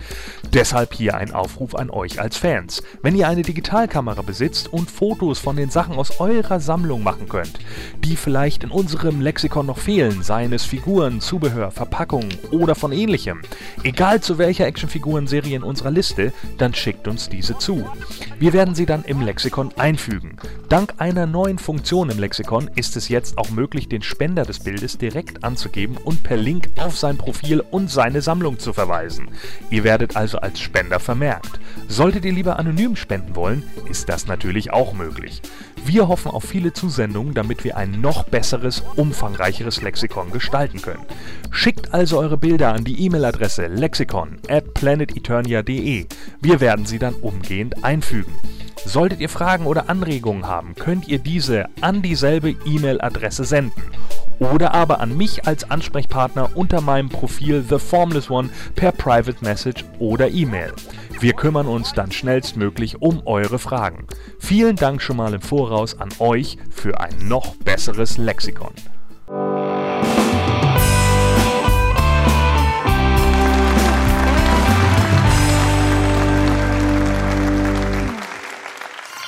Die Themenlounge. Nerds im Detail. Herzlich willkommen zurück in der Themenlounge. Unser Thema heute ist die San Diego Comic Convention, die vom 12. bis zum 15. Juli in den USA stattfinden wird.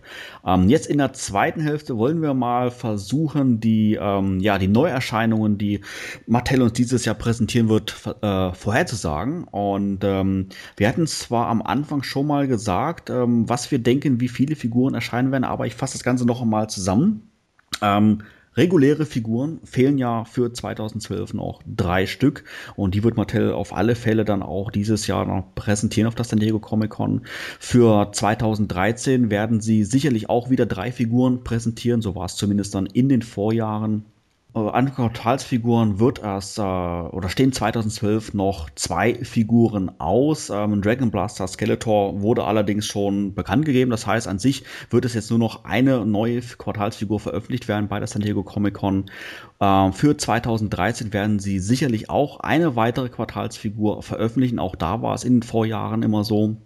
Bei den Large-Size-Artikeln ähm, steht für 2012 ebenfalls noch eine Figur aus und erfahrungsgemäß wird Mattel auch für 2013 eine weitere Large-Size-Figur bzw. Large-Size-Artikel ähm, bekannt geben. Aber exclusive, ganz klar, das Abo wird ja natürlich dann Juli, August zu bestellen sein und da wird Mattel natürlich auch sagen, welches Exclusive da enthalten sein wird. Ähm, ja, und ausstehen natürlich auch noch zwei Figuren der 30th Anniversary Line. Ähm, einer davon wird natürlich der Gewinner des Create a, Con äh, Create a Character Contest sein. Und äh, auch beim zweiten Charakter ist schon bekannt, dass der von Terry Higuchi sein wird, allerdings auch noch nicht, um was es sich dabei handelt. Ja, so viel mal ein kurzer Überblick und ähm, ich würde mal sagen, versuchen wir doch mal genau diese fehlenden Lücken zu füllen mit unseren Tipps. Äh, fangen wir mal an mit den regulären Figuren für 2012. Drei Stück stehen zur Wahl. Daniel, was ist dein Tipp? Ich fange mal an mit meinem Hauptwunschkandidaten, den ich letztes Jahr schon auf dem Schirm hatte, und zwar Quildor. Ganz einfach, allein schon aus Grund des kosmischen Schlüssels, den wir ja schon längst haben, muss Quildor jetzt endlich mal kommen. Ich will den auch nicht mit Kuh und Rippchen und Eimer. Mir reicht einfach ein Quildor, irgendwie schön verpackt. Und da bin ich glücklich. Dann wünsche ich mir, wenn ich mich so ein bisschen an die Vintage-Sachen dieses Jahr orientiere und das 30. Jahr denke, äh, Rockon und Stone da, vielleicht die beiden sogar zusammen in einem Monat. Ich weiß, das ist recht unwahrscheinlich, aber ich äußere hier einfach eher Wünsche. Und ich rechne mit irgendeiner New Adventure-Figur. Ähm, Darius habe ich jetzt äh, noch nicht auf dem Schirm für dieses Jahr. Da will ich mich nicht noch nicht festlegen. Wahrscheinlich eher Hydron. Also Gwildor für dieses Jahr kann ich mir ehrlich gesagt nicht vorstellen, weil ja Mattel jetzt eigentlich auch gesagt hat, dass sie äh, ja, dass sie ja mehr auf Recycling dieses Jahr noch setzen wollen und so. Und das haben sie jetzt ja mit Mechanic und so auch getan. Ähm, genau das gleiche gilt eigentlich auch für Rockon und Stone da. Wobei du ja gerade sagtest, du hättest sie gerne in einem Monat. Unwahrscheinlich wäre das jetzt nicht zwangsläufig, dass sie das vielleicht als Large Size bringen und die beiden dann zusammen in einem. Ähm, deswegen glaube ich aber nicht. Bei Hydron, der wäre ja relativ schnell zu recyceln. Äh, der bräuchte ja so gesehen eigentlich auch nur einen neuen Kopf, denn den Helm kann man ja dann mehr oder minder da auch schon wieder übernehmen. Also das passt eigentlich ganz gut. Der wäre, wäre äh, relativ einfach machbar, den könnte ich mir vorstellen. Also meine Tipps für 2012 sind ein bisschen langweilig, aber im Endeffekt eigentlich genau das, was äh, Mattel so vorausgesagt hat mit ihren Recycle-Sachen. Deswegen gehe ich davon aus, dass Rattler kommen wird noch. Ich nehme an, irgendwie so im November. Und äh, dann gehe ich von Clamchamp noch ganz stark aus.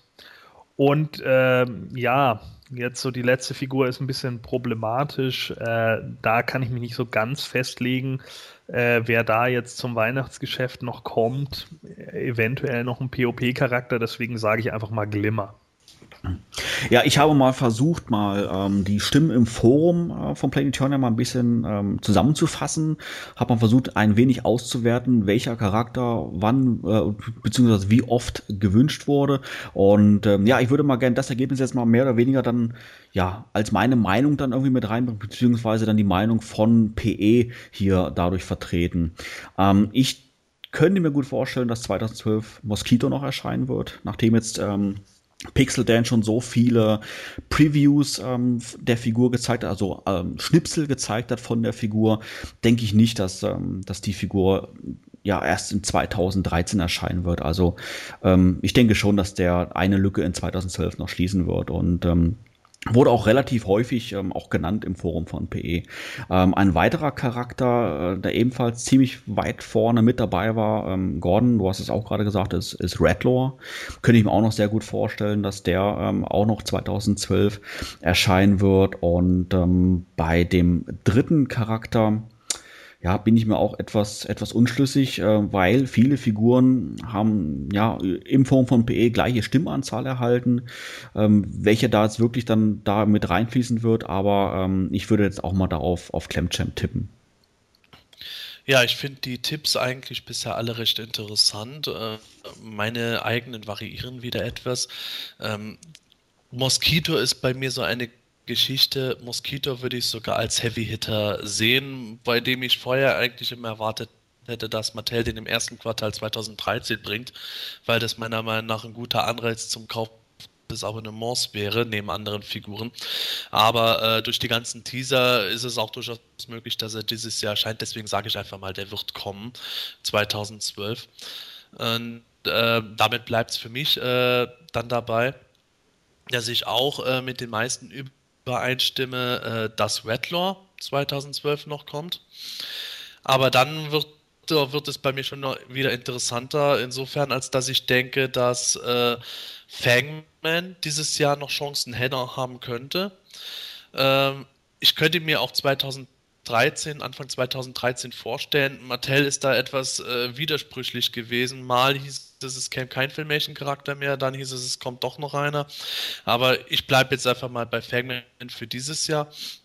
Heidrun oder Glimmer könnte ich mir auch vorstellen. Was ich jetzt ähm, nicht, nicht mehr glaube, vielmehr ist Lord Dectus.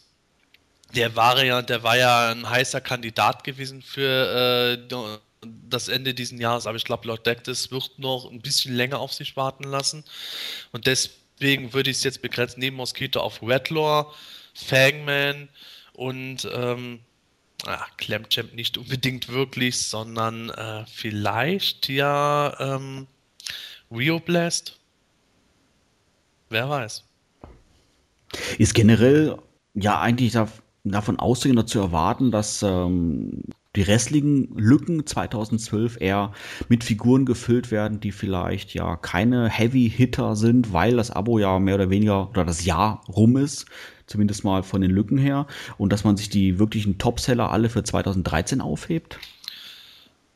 Normalerweise agiert Mattel auf diese Schiene. Jetzt muss man sehen, Mattel hat für dieses Jahr einige Pläne durchaus etwas umgestellt hat weitaus mehr ähm, Vintage äh, im Jubiläumsjahr gebracht, als man normalerweise hätte erwarten können. Eigentlich steht uns für dieses Jahr auch noch ein 2000X-Charakter aus, den ich eben als Lord Dectus getippt hätte. Aber ähm, grundlegend ist es normalerweise so, dass im letzten Quartal, weil da keine Abos mehr verkauft werden, etwas schwächere Figuren rauskommen. Dafür ist dann die Masse der äh, Artikel insgesamt etwas höher gewesen früher. Und äh, so richtige Kracher, die als Top-Einreiz fürs Abonnement zumindest in Mattels Augen gelten, äh, sollen dann in der Regel das erste Quartal des Folgejahres bestimmen. Aber ich hoffe, Sie denken auch an die bestehenden Abo-Kunden und ähm, machen jetzt nicht den Fehler, den manche in den letzten Jahren gesagt haben, dass da zu viel, in Anführungsstrichen, Müll für einige dabei war, sondern dass sie wirklich sagen, okay, wir, wir haben jetzt das 30-jährige Jubiläum, jetzt packen wir es einfach nochmal voll. Deswegen sind da meine Tipps wie Rock und Stone da eigentlich entstanden und wie gesagt, auf alles wieder eher Wunschdenken als irgendwelche Voraussagen, die Mattel irgendwann mal gesagt hat, wann welcher Charakter in welchem Jahr zu welchem Verhältnis erscheint. Da schließe ich mich Sebastian an. Also das glaube ich, das werden die nicht einhalten und hoffe halt, dass es nochmal vintage-lastig wird dieses Jahr. Deswegen setze ich Fangman dieses Jahr noch nicht an. Es ist ja ohnehin äh, natürlich reine Spekulation äh, und pures Tippen, wer, wer, kommt oder nicht. Nur ähm, was ich noch, was ich denke, äh, ist, dass wir dieses Jahr uns insgesamt eigentlich auch äh, im letzten Quartal nicht werden äh, beschweren müssen. Also ich glaube jetzt nicht unbedingt, dass wir äh, ähm, die Felslinge sehen werden. Das kann ich mir einfach, einfach schwer vorstellen, sowohl einzeln als auch in einem Multiset, weil die Felslinge meiner Meinung nach nicht so die ähm, äh, große und die großen Top-Figuren äh, sind, zumal sie auch eher aufwendig zu äh, machen wären. Ja. Und es wäre aber auch natürlich schwierig, wenn jetzt ein Gwilder oder Clamchamp kommt, weil das eigentlich genau das ist, wo man sagen würde, ja gut, war Teil der Vintage-Line, aber äh, ansonsten jetzt nicht wirklich so die Überrenner. Also Mattel geht da, geht dann natürlich auch allmählich von der Vintage-Line immer mehr das Material aus von Charakteren, die sich schon seit Jahren großer Beliebtheit erzeugen. Und da muss man einfach sagen, äh, ein Jitsu hat ja noch ein ganz anderes Standing als beispielsweise ein Rio Blast. Aber da müssen ja. wir einfach jetzt mal abwarten. Es ist halt im Grunde gerade dieses Jahr so vieles eigentlich möglich, auch durch die Filmation-Lizenz, sodass das Tippen unglaublich schwer fällt. Ja, aber ich denke halt gerade so wegen dieser, wegen dieser Recycling-Sache ähm, bin ich schon der Meinung, dass es wahrscheinlich auch eher noch so zwei Figuren auf uns zukommen, die, die eher doch einfacher zu recyceln sind. Und äh, gerade jetzt, ich gehe jetzt nicht mal von dem Minicomic aus oder so, die, die ja jetzt natürlich auch schon sehr viele Spekulationen vorstreuen. Äh, ich gehe einfach wirklich nur davon aus, dass Mattel halt gesagt hat, man will jetzt erstmal darauf setzen, Charaktere zu bringen, die einfach zu machen sind. Und ich denke, Clamchamp ist momentan mit der Fisto-Rüstung äh, und dem Körper der so ziemlich am einfachsten machbare. Ähnlich wie Redlore, wenn man äh, das Army-Builder-Pack der Snake Man sieht. Aus ähnlichen Gründen denke ich halt eben, auch, dass äh, Fangman eigentlich gut zu machen wäre. Fangman ist eigentlich mhm. von dem Design der Figur nicht weiter aufwendig. Zubehör hat er keins, da, wär, da wäre halt das Dragoman-Zubehör beispielsweise gut unterzubringen oder irgendwelche Repaints von anderen Waffen, die man als passend erachten würde. Das wäre als so auch drin. Es sei denn, Mattel erachtet äh, Fangman jetzt als so ähm, äh, populären Filmation-Charakter, dass man sagt, gut, den heben wir uns für 2013 lieber mal auf, eben um da auch das Abonnement zu hypen. Aber ansonsten würde ich sagen, wie du Clamchamp nennst, wäre Fangman auch durchaus möglich in puncto äh, Kostenersparnis. Ja, absolut. Den würde ich auch auf keinen Fall ausschließen. An den hätte ich jetzt ehrlich gesagt selber nicht auf der Pfanne gehabt, aber äh, den, also würde ich dir komplett zustimmen. Das würde auch gut passen. Man könnte die Adam-Weste für ihn nehmen und so. Also da, da wäre einiges machbar. Mhm.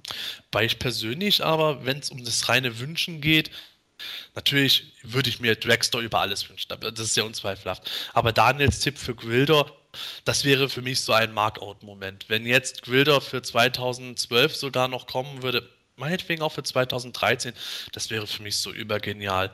Mit dem schönen kosmischen Schlüssel dazu, äh, näher am Filmdesign orientiert und dann noch der, der ähm, Rippchen-Eimer und sowas. Auch das wäre doch herrlich. Finde ich gut. Und dann im Hintergrund noch eine Kuh auf der Verpackung drauf zum Ausschneiden. Und eine Sonnenbrille. Ja, die Sonnenbrille. Ach, herrlich.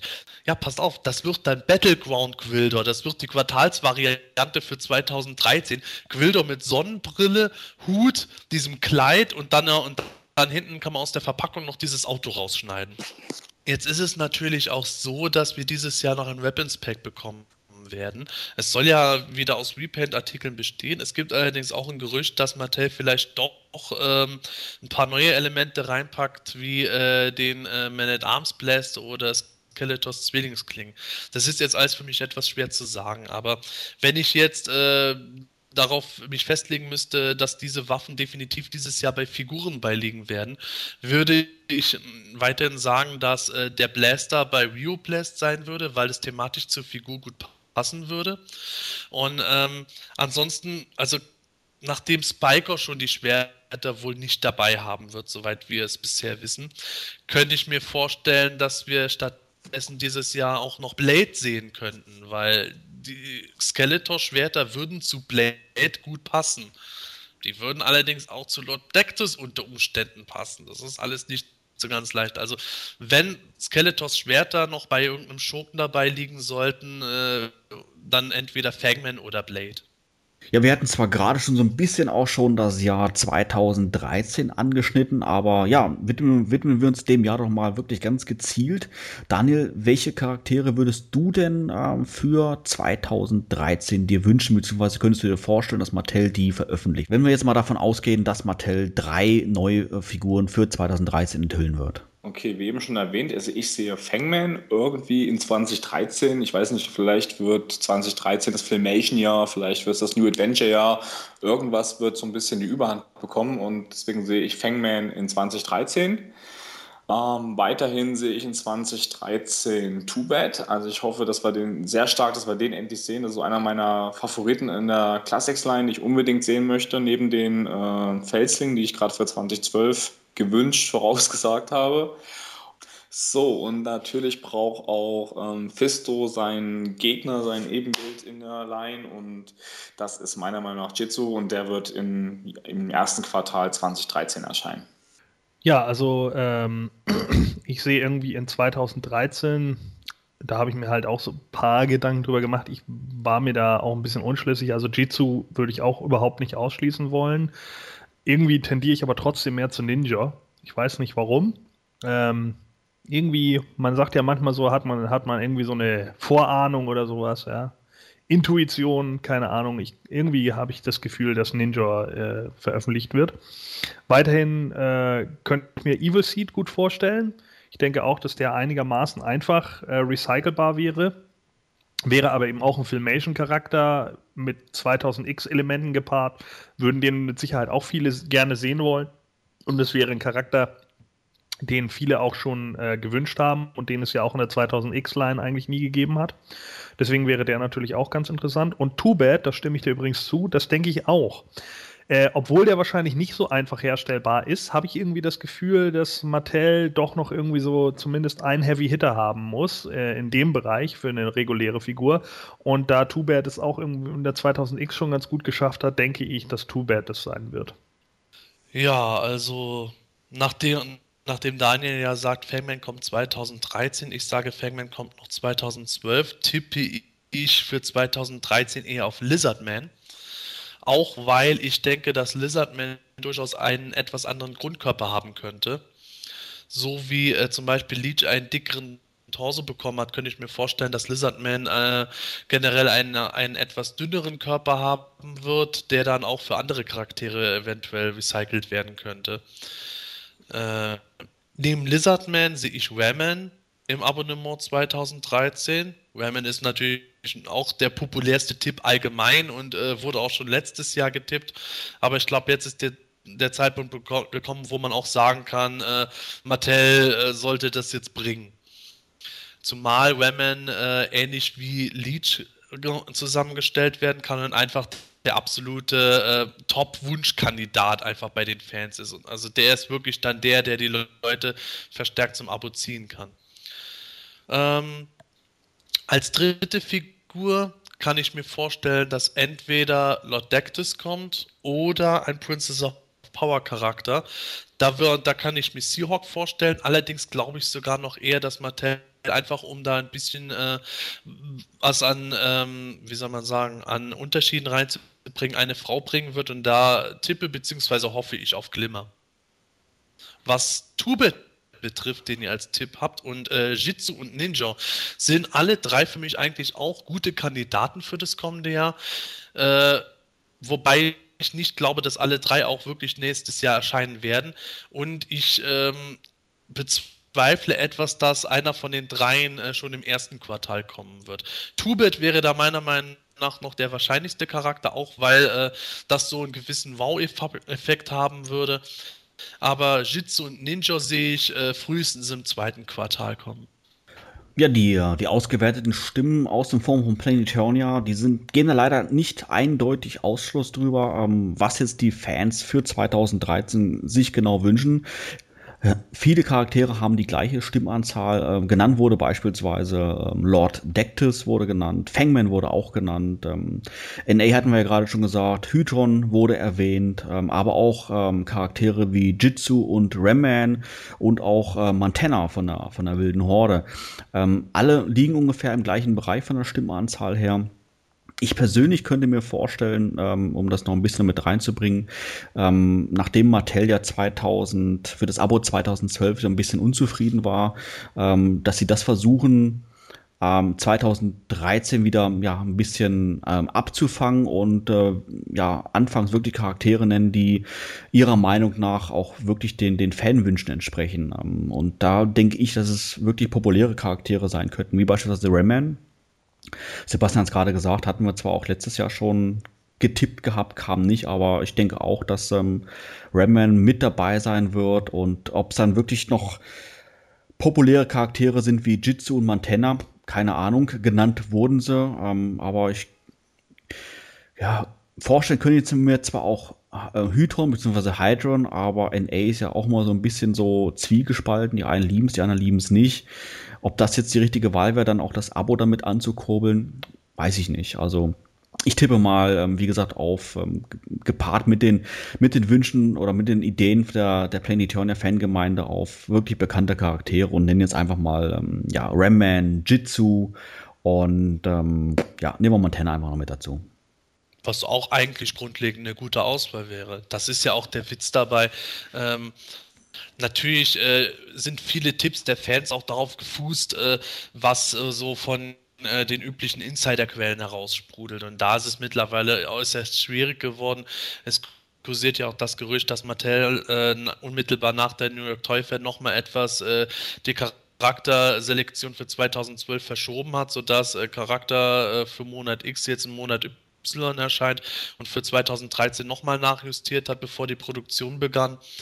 Und und ähm, das, das, merkt man auch an den Insider-Gerüchten, dass mittlerweile nicht mehr so viel raussickert wie im Frühjahr oder auch im vorigen Jahr, wodurch äh, sich die einen Fans auf äh, frühere Gerüchte oder, Insider- oder Insider-Tipps stützen und andere natürlich dann irgendwo überlegen, was, wäre, was wären vielleicht aufwendigere Figuren, die man gerade deswegen eher ins Abonnement reinpackt, beziehungsweise also auch äh, populärere Figuren. Und da ist im Grunde ja ein Tipp fast so gut wie der andere. Und alles, was wir bisher gesagt haben, jeder einzelne von uns, da könnte ich mit allem eigentlich gut leben, wenn das erscheint. Ja, wie sieht es denn bei euch äh, bei den Quartalsfiguren aus? Ähm, 2012 haben wir ja noch zwei freie Slots, beziehungsweise einer. Und 2013 wird sicherlich auch eine Quartalsfigur genannt werden. Daniel, was hast du denn da für Vorstellungen? Also für dieses Jahr noch, äh, Dragon Blaster Skeletor ist ja gesetzt, von daher ähm, tue ich mich so ein bisschen schwer mit meinem zweiten Tipp. Ähm, kann sein, dass es der 2000X Randor wird. Weiß ich nicht, ob ich mich damit festlegen möchte. Nenne ich einfach mal. Und für 2013 ähm, sehe ich eigentlich auch, wie viel im Forum schon geschrieben, New Adventure He-Man. Also Quartalsbeginn eines Jahres kommt die He-Man-Variante äh, und das wird New Adventure He-Man. Ich hoffe es. Ja, äh, wie gesagt, Dragon Buster Skeletor ist ja gesetzt. Ähm, für 2012 bin ich jetzt nicht hundertprozentig sicher, ob es da noch New Adventures He-Man wird. Das kann natürlich auch 2013 der Fall sein. Ähm, da kann ich mich nicht so ganz festlegen. Äh, ich könnte mir natürlich auch vorstellen, dass jetzt 2013 äh, eventuell noch Buzzsaw Horder kommt, ja, um sozusagen den, ja, den nächsten Charakter sozusagen zu vervollständigen. Ähm, New Adventures He-Man könnte ich mir dann auch für nächstes Jahr vorstellen. Wen ich mir auch noch eventuell vorstellen könnte, wäre äh, King Miro. Ja, King Miro ist ja momentan so ein populäres Insider-Gerücht, dass äh, darauf getippt wird, dass eine Art Battleground Miro äh, regulär erscheinen soll oder als Quartalsvariante und dann der äh, die andere Version von Miro dann halt eben äh, in einem anderen Slot. Also sprich die Quartalsvariante greift den äh, Charakter voraus. Aber ähm, ich sehe das ehrlich gesagt nicht. Ich denke, dass wir King Miro eher früher als später sehen werden, allerdings nicht als Quartalsvariante. Das würde mich durchaus überraschen, wobei ich mich auch freuen würde natürlich. Aber ähm, für 2000 12 als letzte Quartalsvariante würde ich eher auf ähm, entweder Filmation Hordak beziehungsweise Hordak mit blauer Haut tippen oder ein äh, Battleground King Hiss, der im 2000X Look angelehnt ist. Was dann die äh, Large-Sized äh, oder den Large-Sized Artikel betrifft, da tippe ich wie schon äh, vorher auf Procrustes. Im Forum von PE äh, wurde natürlich mal abgesehen von Dragon Blaster Skeletor, ganz klar, äh, wurde NA He-Man genannt, äh, relativ häufig, und 2000X äh, Randor. Und ähm, ja, wenn ich mich darauf jetzt mal stütze, dann würde ich auch ähm, als vierte Quartalsfigur für 2012 dann auf 2000X Randor tippen und wie Daniel auch schon gesagt hatte, dann ähm, Anfang 2013 dann auf ein New Adventures He-Man. Was ich persönlich auch ziemlich cool fände, muss ich sagen. Kann man den 2000X Randor dann auch wieder als Battleground Randor ver vermarkten? Könnte man, ja. Dann wäre der sogar nicht unwahrscheinlich. Nee, der wird ja auch schon lange gerüchtet. Aber den nehme ich in meine Liste jetzt nicht auf, auch weil ich ähm, nicht besonders viel Spaß dran hätte im Moment. Also ähm, das ist jetzt nichts, worauf ich mich jetzt vom Namen her einfach freuen würde. Und ich bleibe dabei eben lieber auf Battleground King Hiss oder Filmation Hordak. Mir gefällt deine Tipps auch besser als mein, äh, mein Tipp in meinem 2000X Render, weil ähm, für mich gibt es nur einen King Render und den habe ich schon und den anderen, naja, werde ich mitnehmen. Man muss natürlich dazu sagen, äh, es, es, wäre natürlich theoretisch auch ein äh, Randor im ähm, Köner Königsthron Outfit möglich, also sprich äh, im Filmation-Look, damit der zu Green Marlena gut passt. Aber das sehe ich jetzt auch nicht so. Für 2013 als Quartalsfigur wiederum kann ich mir ähm, im ersten Quartal durchaus einen ähm, 2000X Prince Adam vorstellen, der dann äh, Teile von Lizardman recycelt. Ich meine, das ist auch kein großes Geheimnis, was Emiliano Santalucia schon da in Entwürfen gezeigt hatte, wie er sich das vorstellen kann. Das meiner Meinung nach auch äh, sehr gut Sinn machen könnte. Aber es kann da natürlich auch sein, dass äh, sie den 2000X Vendor dieses Jahr bringen. Nächstes Jahr bringen sie dann Battleground King Hiss oder äh, wir haben dieses Jahr den Vendor, nächstes Jahr den Adam. Ist alles etwas schwierig. Aber ich bleibe dabei, dass wir nächstes Jahr als erste Quartalsvariante keinen Heeman sehen, sondern einen Prinz Adam als Siemens alter Ego. Sebastian hatte ja schon die Large Scales für 2012 und 2013 genannt. Da möchte ich gerne nochmal einhaken. Also ich sehe ähm, Sagita von New Adventures irgendwie als Large Scale. Ich weiß nicht, ob 2012, 2013. Ich würde mal jetzt sagen, äh, 2013 haue ich den jetzt rein. Und Bionatops nehme ich in 2012 mit rein. Mit der gleichen Begründung ähm, wie bei Quildo mit dem kosmischen Schlüssel nehme ich hier einfach die beigefügte Waffe von Britannia Discesimen für unseren kleinen Dino. Als Begründung, warum ich den jetzt sehe. Und den hat kaum einer auf dem Schirm, so wie zum Beispiel Griffin. Deswegen habe ich mir hier mal zwei relativ, ähm, ja doch außergewöhnlichere Kandidaten rausgesucht. Da muss ich nur noch kurz äh, schnell zwischenhaken. Äh, mein Large-Size Artikel für 2013 hatte ich noch nicht genannt. Da tippe ich auf äh, das Hot Trooper 2-Pack. Ja, also das Hot Trooper äh, Pack sehe ich auch äh, im 2013. Also das ist für mich auch äh, der Large Size Artikel. Ähm, Sakita, boah, das halte ich für ein, ja, meine Güte, also das ist schon einer, da, da, da würde ich wirklich nicht mit rechnen. Äh, also den finde ich auch schon wieder äh, ziemlich arg unbekannt und auch für New Adventures echt relativ unbedeutend in meinen Augen, dass der tatsächlich da mit reinrutscht. Boah, fragwürdig. Äh, Tops ist natürlich jetzt, wie gesagt, auch wieder aufgrund des Minicomics sehr aktuell und deswegen ja, denken wahrscheinlich viele daran. Andererseits wäre der komplett neu. Ich glaube nicht, dass man bei dem viel recyceln kann, was die alten Reittiere oder sowas angeht. Denn ich glaube, selbst der Grundkörper äh, gibt für den Triceratops, den wir da haben, nicht so viel her. Das heißt also, der müsste komplett neu gebaut werden. Oh, weiß ich nicht, ob sie das wirklich machen. Aber ausschließen will ich das nicht.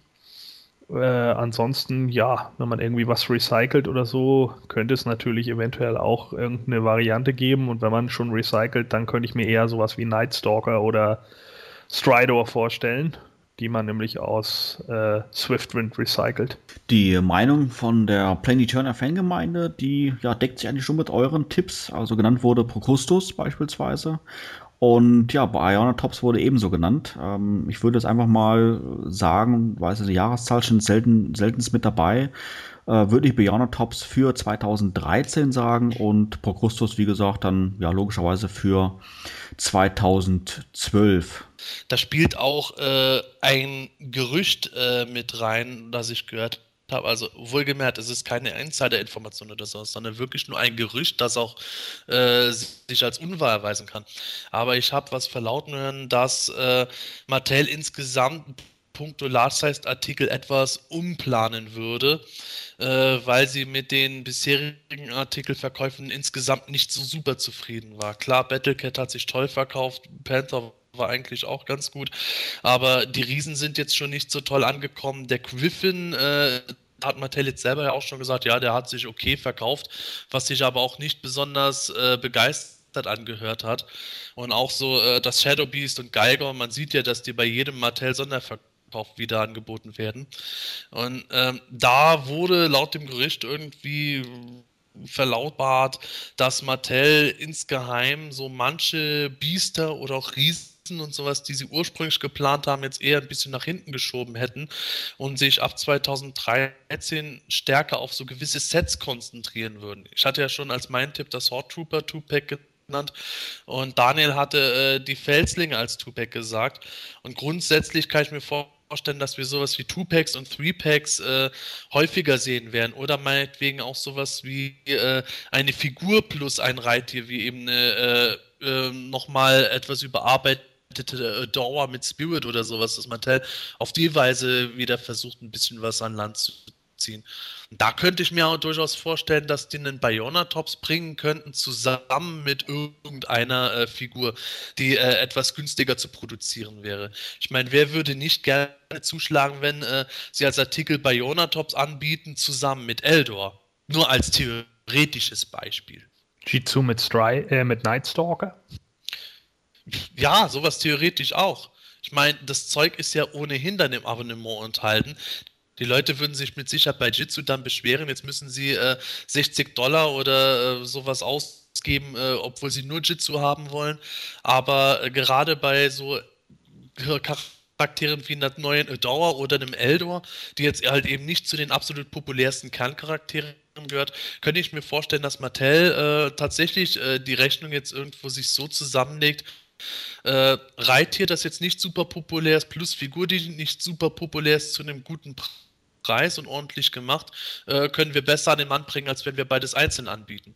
Ich meine, ähnliches Prinzip lag ja schon bei den Star Sisters vor, wo man deutlich sagen muss, auch wenn das Three-Packs nicht besonders populär ist, aber äh, man soll sich mal vorstellen, die drei wären als Einzelfiguren erschienen, dann hätten die Leute, glaube ich, noch mehr gekotzt. So war es ein kurzer Schrecken, das andere wäre dann eher endlos geworden. Ich finde es ganz interessant, was du gerade sagst und ich glaube, da ist auf jeden Fall irgendwas Wahres dran. Abo? Abo exklusiv? Oh ja, da habe ich irgendwie so zwei völlig entgegengesetzte Tipps. Zum einen fange ich mal mit dem Unwahrscheinlicheren an, ähm, erkläre ich auch gleich warum. Den Windrider-Piloten ähm, wäre ein Tipp, zumal ich ja durch den, ähm, den zweiten Verkauf vom Windrider da irgendwie sehe, was, was sollen die Leute mit, mit zwei äh, Windridern? Ich habe ja schon mal die Frage auch gestellt für eine, für eine Matti-Runde, die glaube ich noch nicht genommen wurde wie soll ich als Fan unterstützen, wenn der Abbau oder der Abverkauf von den äh, Fahrzeugen weitere Fahrzeuge für 2013, 2014 möglich machen soll? Ich habe schon zwei, einen habe ich ausgepackt, einer ist verpackt. Äh, bei einer Figur macht das Sinn, einen verpackt zu haben, beim äh, Windrider überhaupt nicht. Deswegen ist ein Tipp von mir auf jeden Fall der Pilot, weil dann hat, hat man Kaufanreiz noch für den Windrider. Was dem wieder entgegenspricht, ist, der Windrider wird jetzt verkauft. Ich weiß noch gar nicht, ob der Pilot was wird. Also wie soll ich das mit dem Verkauf übereinbringen? Das ist so die Theorie dahinter. Mein zweiter Tipp, den ich eigentlich als Haupttipp nehme und auch so vertrete nach wie vor, ist ähm, Rayman Ganz einfach aus dem Grund, weil ich sage, man hat es letztes Jahr oder dieses Jahr versucht mit Shadow Weaver, es ist so ein bisschen in die Hose gegangen, aber Mattel sagt ja, Abo ist uns wichtig, Abo ist das schlechthin und wie kriege ich die Leute ins Abo, wenn nicht mit der gewünschtesten Figur überhaupt? Und das ist meiner Meinung nach Rayman, also sage ich Rayman. Du widerlicher Tippklauer. So, Also, ja, sehe ich ehrlich gesagt ganz genauso. Ja, bei mir ist es nämlich auch so. Raman äh, hatte ich ja auch schon mit in die Liste eingetragen. Äh, denke ich irgendwie, weil er gerade so oft irgendwie gewünscht wird, wird Mattel dieses Jahr sich einfach mal weit aus dem Fenster lehnen und dann einfach sagen, ja, Raman wird das Abo-Exclusive. Da werden dann natürlich viele stöhnen und sagen, oh, was soll denn so ein Mist? Aber genau mit sowas versucht man dann wahrscheinlich die Verkäufe anzukurbeln. Und da die Leute jetzt auch gesehen haben, wie teuer irgendwie plötzlich so eine Shadow Weaver werden konnte, äh, werden sich dann vielleicht doch einige mal wieder überlegen, oh naja, vielleicht schließe ich ja doch noch irgendwie ein Abo ab. Und deswegen glaube ich schon, dass also dieses Abo-Exclusive, das enthüllt wird. Ich weiß nicht warum, aber ich glaube irgendwie, das wird Rayman sein. Ich nicht. Ich glaube nicht aus dem einfachen Grunde, dass Mattel gesagt hat, dass sie im kommenden Jahr nicht äh, die Verfahrensweise wie bei Shadow Weaver an den Tag legen würden, sondern wieder eher nach dem Schema von 2011 und 2010 vorgehen würden. Ähm, was auch einfach der Hintergrund ist, Natürlich ist Shadow Weaver auf dem Zweitmarkt teuer geworden. Natürlich kann man jetzt spekulieren, dass die Fans äh, auch Zähne knirschen, dann Abos abschließen, allein um Ramen zu halten und nicht äh, sich äh, enorme Preise äh, für das Abo und das Abo, äh, Quatsch, für ähm, die Figur auf dem Zweitmarkt wie eBay leisten zu müssen. Allerdings wenn jemand ohnehin kein Abo möchte, dann kann auch ruhig etwas mehr Geld in äh, das Abo Exclusive investieren, wenn ihm das was wert ist. Das ist bei Shadow Weaver auch schon passiert, wo die Leute am Ende dann doch Geld gespart haben. und mhm. nicht auf Sachen sitzen geblieben sind, die sie äh, nicht wollten. Und äh, Mattel selber ist auf gut Deutsch mit Shadow Weaver einfach auf die Schnauze gefallen. Shadow Weaver war eine Figur, die enorm aufwendig in der Produktion war, war zugleich auch eine enorm populäre Figur eigentlich äh, die meist gewünschte überhaupt, was Filmation zumindest betrifft. Aber Mattel hat damit kein wirkliches Geld verdient. Die Abo-Verkäufe sind äh, unter dem geblieben, was man eigentlich erhofft hätte, gerade mit Shadow Weaver. Also diese Marketingstrategie hat nicht funktioniert, sondern Mattel hat im Gegenteil viel Geld ausgegeben für eine der Figuren mit der bisher niedrigsten Produktionsauflage. Das ist im Grunde eher äh, Geld verbrennen als Geld verdienen gewesen. Und äh, deswegen denke ich auch, dass Mattel sich an die Aussage halten wird, dass sie es dieses, dieses Mal wieder anders machen werden als mit Shadow Weaver. Und äh, Mattel würde, würde sich selber auch äh, einfach in den Fuß schießen, weil ich hundertprozentig denke, mit Ramen als Abo-Exclusive würde es genauso laufen wie 2012 mit Shadow Weaver.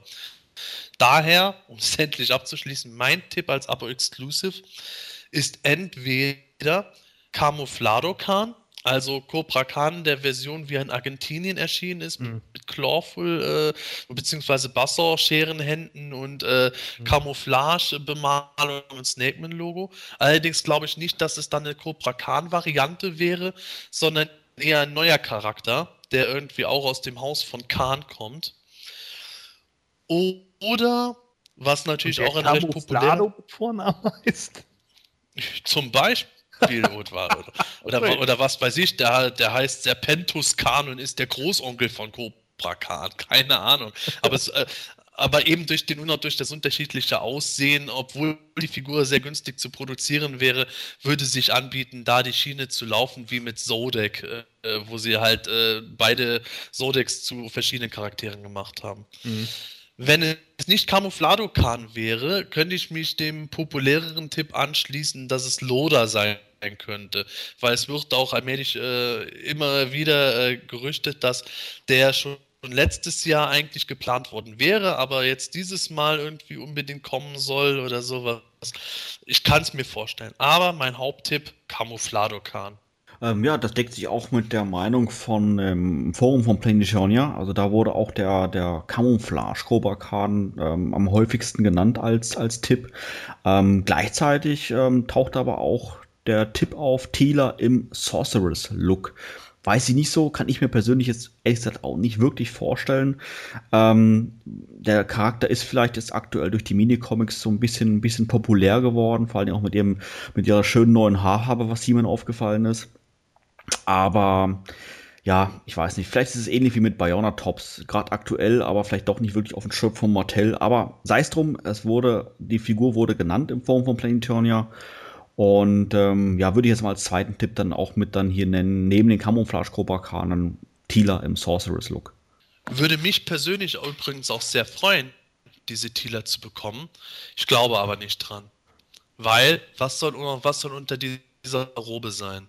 Irgendein weiblicher 015 Grundkörper, beziehungsweise eigentlich das wahrscheinlich das Battleborn Tila Outfit und ähm, ja, äh, die allgemeine Nachfrage Frage nach einer solchen Figur ist nicht unbedingt groß. Und ich glaube nicht, dass das was ist, womit man ähm, Leute irgendwo momentan begeistern könnte. Später vielleicht mal, aber für 2013 sehe ich es nicht. Naja, es ist dann natürlich wieder die Frage, wenn Mattel jetzt wieder in alte Strukturen zurück will, äh, ist natürlich dann die Frage, ob sie dann wirklich einen Charakter nehmen, der die Leute begeistert. Also Preturnia Disguise He-Man hat die Leute auch nicht unbedingt begeistert. Ne? Das ist natürlich dann auch wieder so eine Frage, ob man sich dann eher darauf ausruht, äh, was ist schnell machbar und recycelbar äh, und dann nimmt man halt eher das. Vielleicht kommt ja auch Eldor dann als Abo-Exclusive, weil der halt auch relativ einfach recycelbar ist. Ja, aber deswegen habe ich eben dem Camouflado Khan als Tipp gegeben, weil ähm, das Abo-Exclusive macht meiner Meinung nach eben Sinn, keinen Heavy Hitter zu bringen, sondern eine Figur, die eben wirklich obskur ist, wo halt eben komplett Sammler sagen, hey, hey, schön, dass wir den auch kriegen, aber keiner irgendwo sagt, boah, ich verpasse jetzt ganz zwingend was, sondern wo die Leute eher sagen, ja, ist ein netter Bonus, warum nicht? Und Camouflado kann würde da eben die äh, mehrere Fliegen mit einer Klappe schlagen. Dass er billig zu machen wäre, er wäre kein absolutes Must-Have, er wäre relativ obskur, würde, könnte aber meiner Meinung nach durchaus noch optisch mehr Gefallen äh, finden als es ein Preternated Sky Seaman wäre. Und last but not least, wie ich schon getippt habe, man könnte damit sogar noch einen weiteren neuen, in Anführungszeichen, Charakter einführen. Hm. Weil ich vermisse da irgendwie so dieses, dieses Zugpferd fürs Abo. Ich meine, das Abo ist denen wichtig, die wollen unbedingt, dass wir ins Abo gehen. Ähm, ich weiß, mit Rayman haben wir einen komischen Tipp und ich kenne auch die Argumente mit Shadow Weaver und ich stehe da auch äh, ähnlicher Meinung dahinter. Aber irgendwie sagt mir das, Mattel muss irgendwas krasseres machen als irgend so, ein, so, ein, so, eine Figur, die so unnütz ist. Und wenn ich an Return des Discus He-Man denke, das ist ja nun keine Figur, die so auf Gegenliebe gestoßen ist, wo die Leute sagen, oh, ich will ein Abo, ich muss da rein. Obwohl, bei Shadow Weaver hat es auch nicht geklappt. Ich weiß nicht, wie Mattel reagiert, aber ich glaube, da kommt irgendwas Besseres. Ja, das ist es ja, was ich gesagt habe. Dieses Ding, Shadow Weaver als Hauptanreiz fürs Abo zu nehmen, hat nicht funktioniert. Und äh, meiner Meinung nach macht es einfach Sinn, das Abo-Exclusive nicht als äh, Zugpferd zu nehmen, sondern als äh, hübsches, hübscher Bonus obendrein der so nach dem Motto, der stört, der stört nicht weiter, ist, ist nicht lästig, ist aber auch irgendwie begrüßenswert. Und äh, die Heavy Hitter sind die regulären Figuren, die es auch außerhalb des Abos gibt, weil Heavy Hitter verkaufen sich auch außerhalb des Abos gut. Das heißt, zum Abo kann Mattel nochmal ein Plus machen. Und äh, ein Abo-Exclusive als Heavy Hitter ist nicht so ein starkes Zugpferd, wie wenn Mattel jetzt äh, beispielsweise Rayman regulär bringt, dadurch auch die Möglichkeit hat, Re-Releases irgendwann zu bringen. Und äh, ein Horde Trooper Two-Pack, das sind für mich solche richtigen Zugpferde, wo die Leute überhaupt fürs Abo angehen. Dieses Abo-Exclusive dann dabei, das ist der Bonus obendrauf. Ja, ist halt die Frage, ne? Äh, weil genau in dem Term habe ich halt auch äh, in, dem Moment spekuliert, weil man halt äh, ja im Endeffekt doch irgendwo ein, Zugpferd braucht. Und ich weiß nicht, ob sie als Zugpferd eben nur den Preis nehmen können, ne? Das ist halt so das, das große Problem. Also ich weiß nicht, äh, wenn, wenn Mattel jetzt im Endeffekt irgendwie zeigt, ja, äh, hier Camouflage Cobra Khan, ne, das wird, wird der Bonuscharakter sein, dann werden wahrscheinlich auch viele sagen, dann brauche ich das Abo ja erst recht nicht. So, ne, da, das ist halt so die, die, die äh, große Gefahr dabei. Ich kann mir halt auch nicht vorstellen, dass als Abo-Exclusive sowas wie New Adventures He-Man kommt, weil ich nicht glaube, dass ein New Adventures He-Man äh, in dem Moment für die ein großes Zugpferd wäre. Vor allen Dingen auch, weil die New Adventures Charakter, jetzt zwar nicht total unbeliebt waren, aber auch nicht unbedingt die beliebtesten Figuren sind. Deswegen kann ich mir auch nicht sowas wie äh, Darius, was ja irgendwie durch amerikanische Foren immer mal geisterte, dass der 2013 das Abo-Exclusive wird, kann ich mir ehrlich gesagt auch nicht vorstellen vorstellen. Nein, Darius hat auch zu viel Potenzial, um sich regulär gut genug verkaufen zu können. Ja. Das ist es ja. Wieso, so, wieso sollte Mattel sich äh, das antun? Wellman für das Abo-Zugpferd zu nehmen. Das mag im ersten Moment wie bei Shadow Weaver eben einfach äh, sich nett anhören. Da kriegen wir die Leute ins Abo rein. Aber, aber langfristig kann Mattel damit einfach auch die, auf die Schnauze fallen. Dann verkauft sich das Abo trotz Rayman wieder nicht so gut, wie Mattel möchte. Mattel hat wieder Geld in ein Abo-Exclusive investiert, was, was sie dann eigentlich nicht äh, nachproduzieren und nochmal anbieten können. Ja, da fallen sie auf die Schnauze. Da ist es doch besser, so jemanden wie Rayman als reguläre Figur zu bringen. Wenn dann die Leute das Abo nicht abschließen, dann äh, hätten sie es auch mit Rayman als Abo-Exclusive nicht abgeschlossen. Davon bin ich überzeugt. Ja, nur der Gegensatz dazu ist natürlich, ob Mattel das auch wirklich so sieht und ob die auch so schlau sind. Ne? Vielleicht denken wir ja auch manchmal einfach nur zu schlau. Dem, das ist ja vielleicht noch das Gegenstück dazu. Also es ist ja auch die Frage, wenn jetzt Mattel letztes Jahr einfach Shadow Weaver jetzt als normale Figur gebracht hätte und als Abo-Exclusive wäre halt ja, oder beziehungsweise dieses Jahr, Entschuldigung. Ich rede jetzt ja schon im nächsten Term, ist klar. Also, äh, ne, dieses, Jahr jetzt Shadow Weaver halt nicht als Abo-Exclusive, sondern irgendwas anderes. Äh, was jetzt die, zum Beispiel Thunder Punch He-Man.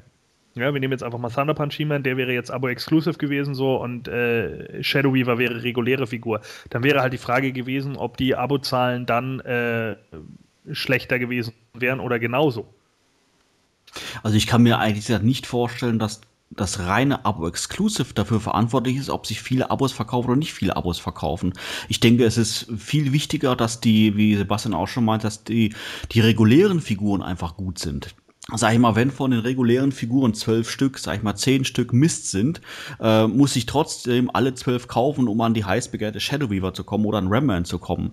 Und ähm, da überlege ich mir natürlich, ob mir dann diese Figur das auch wirklich dann wert ist oder ob ich es dann einfach auf, auf, ähm, auf anderen Märkten mir dann einfach dann kaufe, wie Ebay oder irgendwas anderes. Ja. Wenn allerdings, Moment, wenn allerdings die, ähm, die Gesamtanzahl regulärer Figuren meinen Wünschen entspricht, ähm, sage ich jetzt mal von zwölf Charakteren sind einfach wirklich zehn Stück dabei, wo ich sage, boah, die will ich haben, dann wäre ich doch viel eher bereit, mir ein Abo zu holen, weil einfach dann das Preis-Leistungsverhältnis für mich dann besser ist, als wenn ich dann nur eine Exclusive haben will. Ja, natürlich, aber der, der Gegensatz dazu ist ja, das kannst du ja nicht wissen.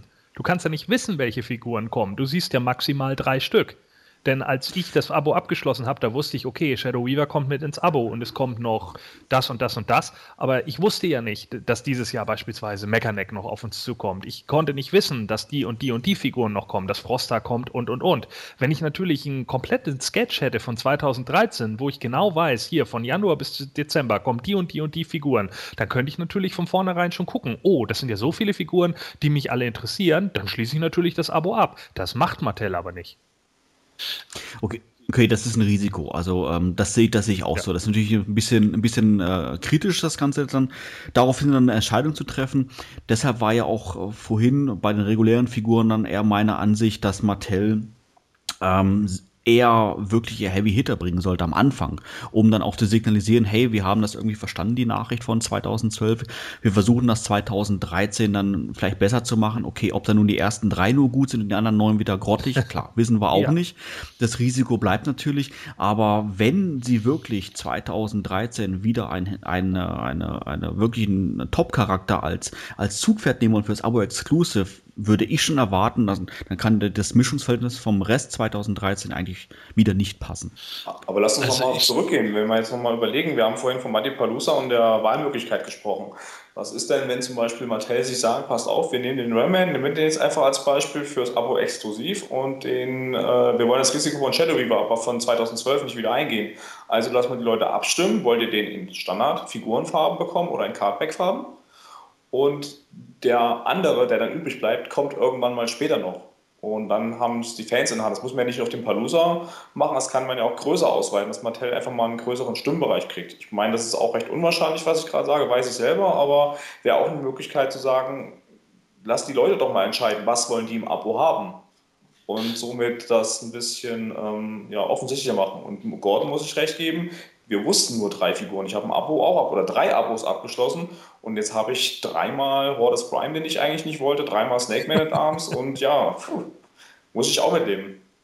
Das sind aber natürlich auch alles Sachen, äh, wenn man ein Abo abschließt, muss man sich auch darüber im Klaren sein, dass es äh, ein Abo nicht nur aus äh, Jitsu, Two-Bed, Modulog, äh, Montana und ähm, Ramen bestehen kann. Das ist einfach so. Also jeder, der, jeder, der ein Abo abschließt und sich dann äh, ab Mitte des Jahres darüber beschwert, dass er jetzt halt auch mal äh, ein paar Princess of Power Figuren und äh, zwei Konzeptfiguren äh, bekommt, immer im Verlauf des Jahres. Der hat meiner Meinung nach die Realität verfehlt, was einfach zu erwarten ist. Das heißt Masters of the Universe Classics, aber seit Beginn der Toyline ist klar, dass es eben nicht nur Masters of the Universe Vintage Classics heißt.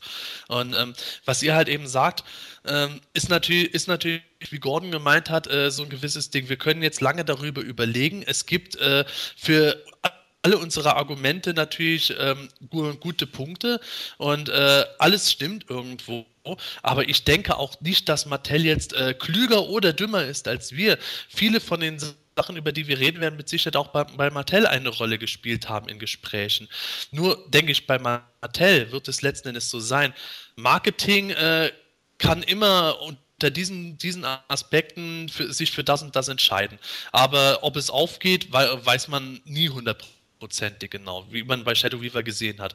Unterm Strich wird für Mattel dann das entscheidend sein, womit man voraussichtlich am meisten Geld verdienen kann, beziehungsweise am wenigsten äh, im schlimmsten Fall Geld verlieren könnte. Das ist für mich eigentlich der Punkt, wo ich dann sage, dass es für mich nachvollziehbarer ist, dass Mattel versucht tunlichst den, tunlichst den Shadow Weaver Faktor zu vermeiden und auch dann zu schauen, dass sie nicht irgendwo äh, die Leute ins Abo drängen wegen dem Abo Exclusive, sondern wegen den Figuren allgemein. Denn wenn Mattel es jetzt macht, wieder Figuren äh, als Abo Exclusives zu bringen, wo die Leute sagen, hey, dafür schließe ich ein Abo ab. Was passiert denn, wenn die Leute das Abo exklusiv haben und sich ansonsten für den Rest der Toiler nicht wirklich interessieren? Die lassen ihre Kreditkarten sperren oder sich eine neue geben. Mattel kommt nicht mehr an das Geld, hat also im Grunde dann äh, das Geld, was sie eigentlich für sicher geglaubt haben, von den Abonnementverkäufen weg. Mattel verliert dadurch Geld, hat dann eigentlich äh, eine zu hohe Auflage für das, was sie äh, ab, sagen wir mal, März 2013 noch verkaufen würden und stehen dann doof da. Wenn Mattel jetzt aber ein Abo-Exclusive bringt, das nicht absolut ausschlaggebend äh, für den Verkauf der Abonnements ist, sondern sich stark auf die regulären Figuren konzentriert, dann ist die Wahrscheinlichkeit größer, dass die Leute, die das Abonnement abgeschlossen haben, auch bis zum Jahresende dabei bleiben werden. Sofern Mattel natürlich nicht den absoluten Bock schießt und dann nur noch irgendwie Sachen rausbringt, die absolut total unpopulär sind.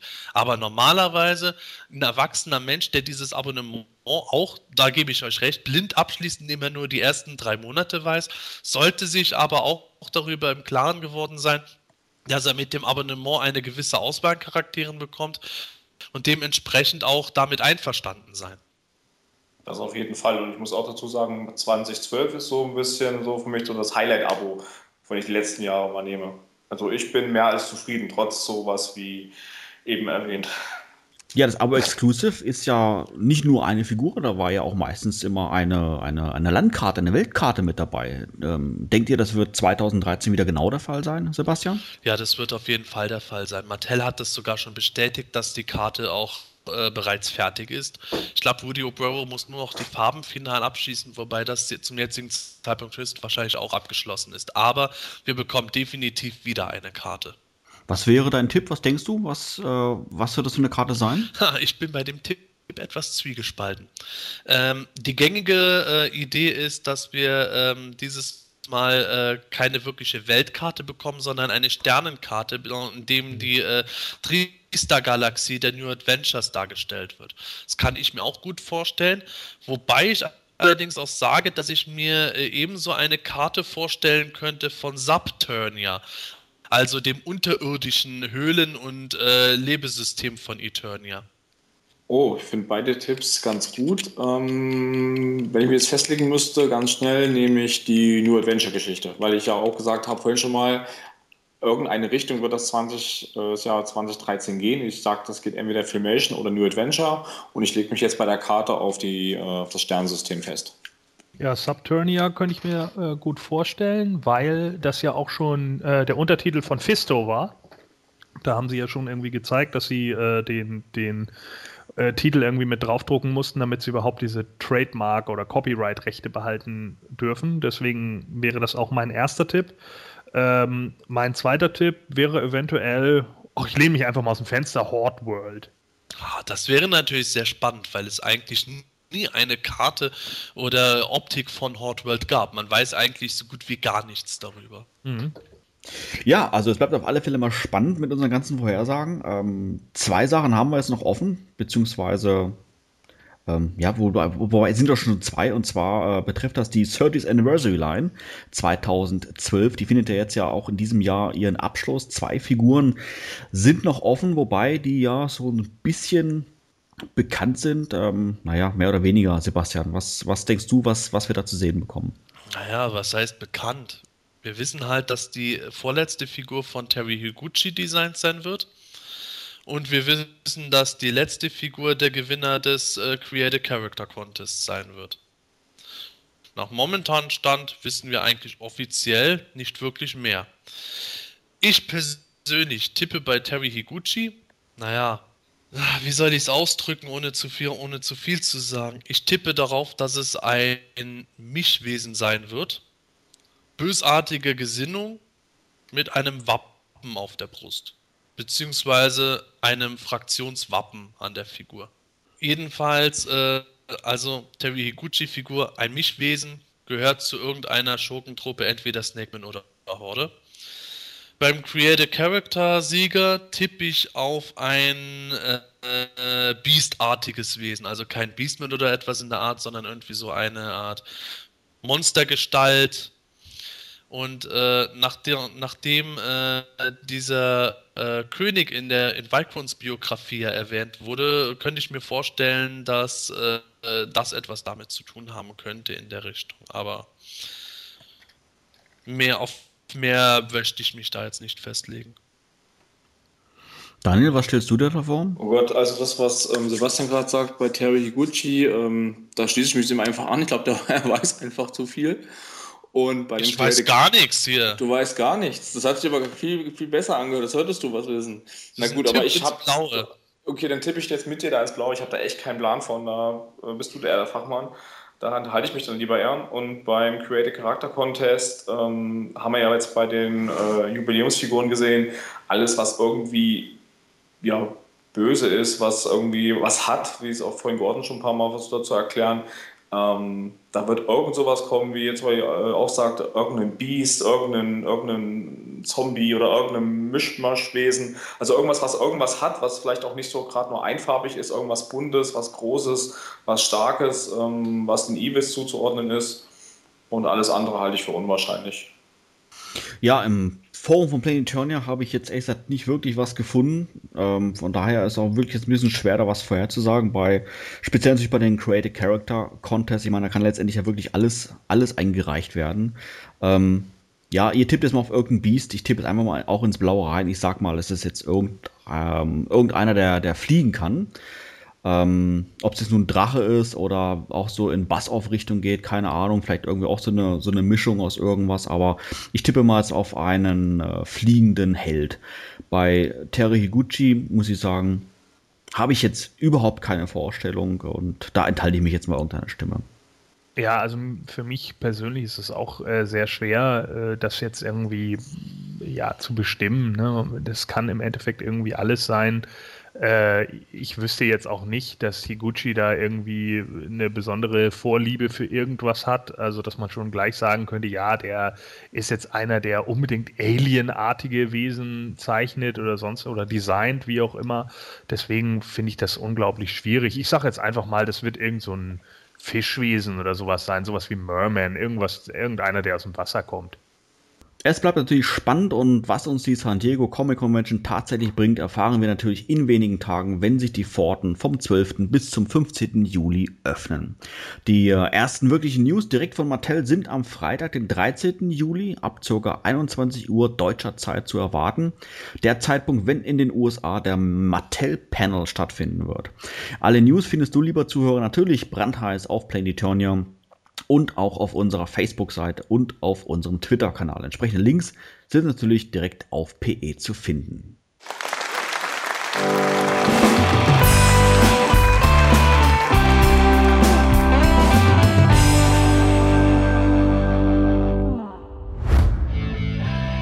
Hat dir diese Ausgabe vom Himalischen Quartett gefallen? Dann unterstütze jetzt unseren Podcast mit deiner Bewertung und deinem Kommentar. Nachdem du in iTunes das Himanische Quartett aufgerufen hast, kannst du uns über die angedruckte Sternchenleiste deine Bewertung zukommen lassen und den Podcast direkt im Anschluss auch kommentieren. Jedes positive Feedback hilft dem Quartett, seine Position in iTunes zu verbessern, um noch mehr Fans und interessierte Zuhörer zu erreichen. Vielen Dank für deine Unterstützung. You have the power.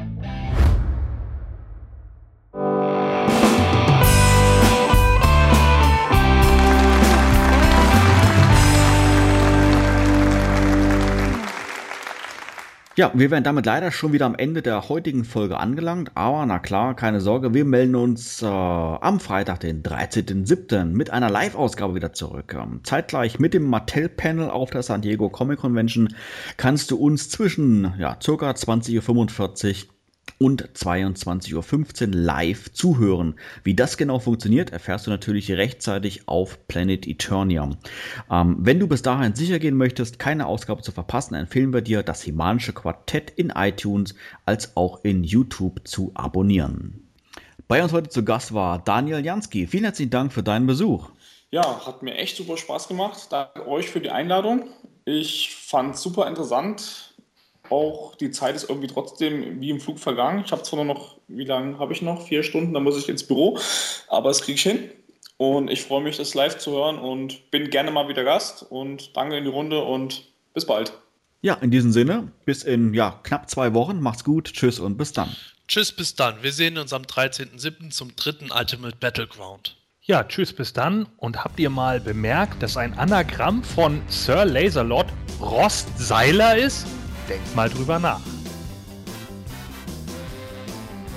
Du kannst ja wie Gordon letztes Mal einfach tippen, so Typ, der aussieht wie ein Fahrrad.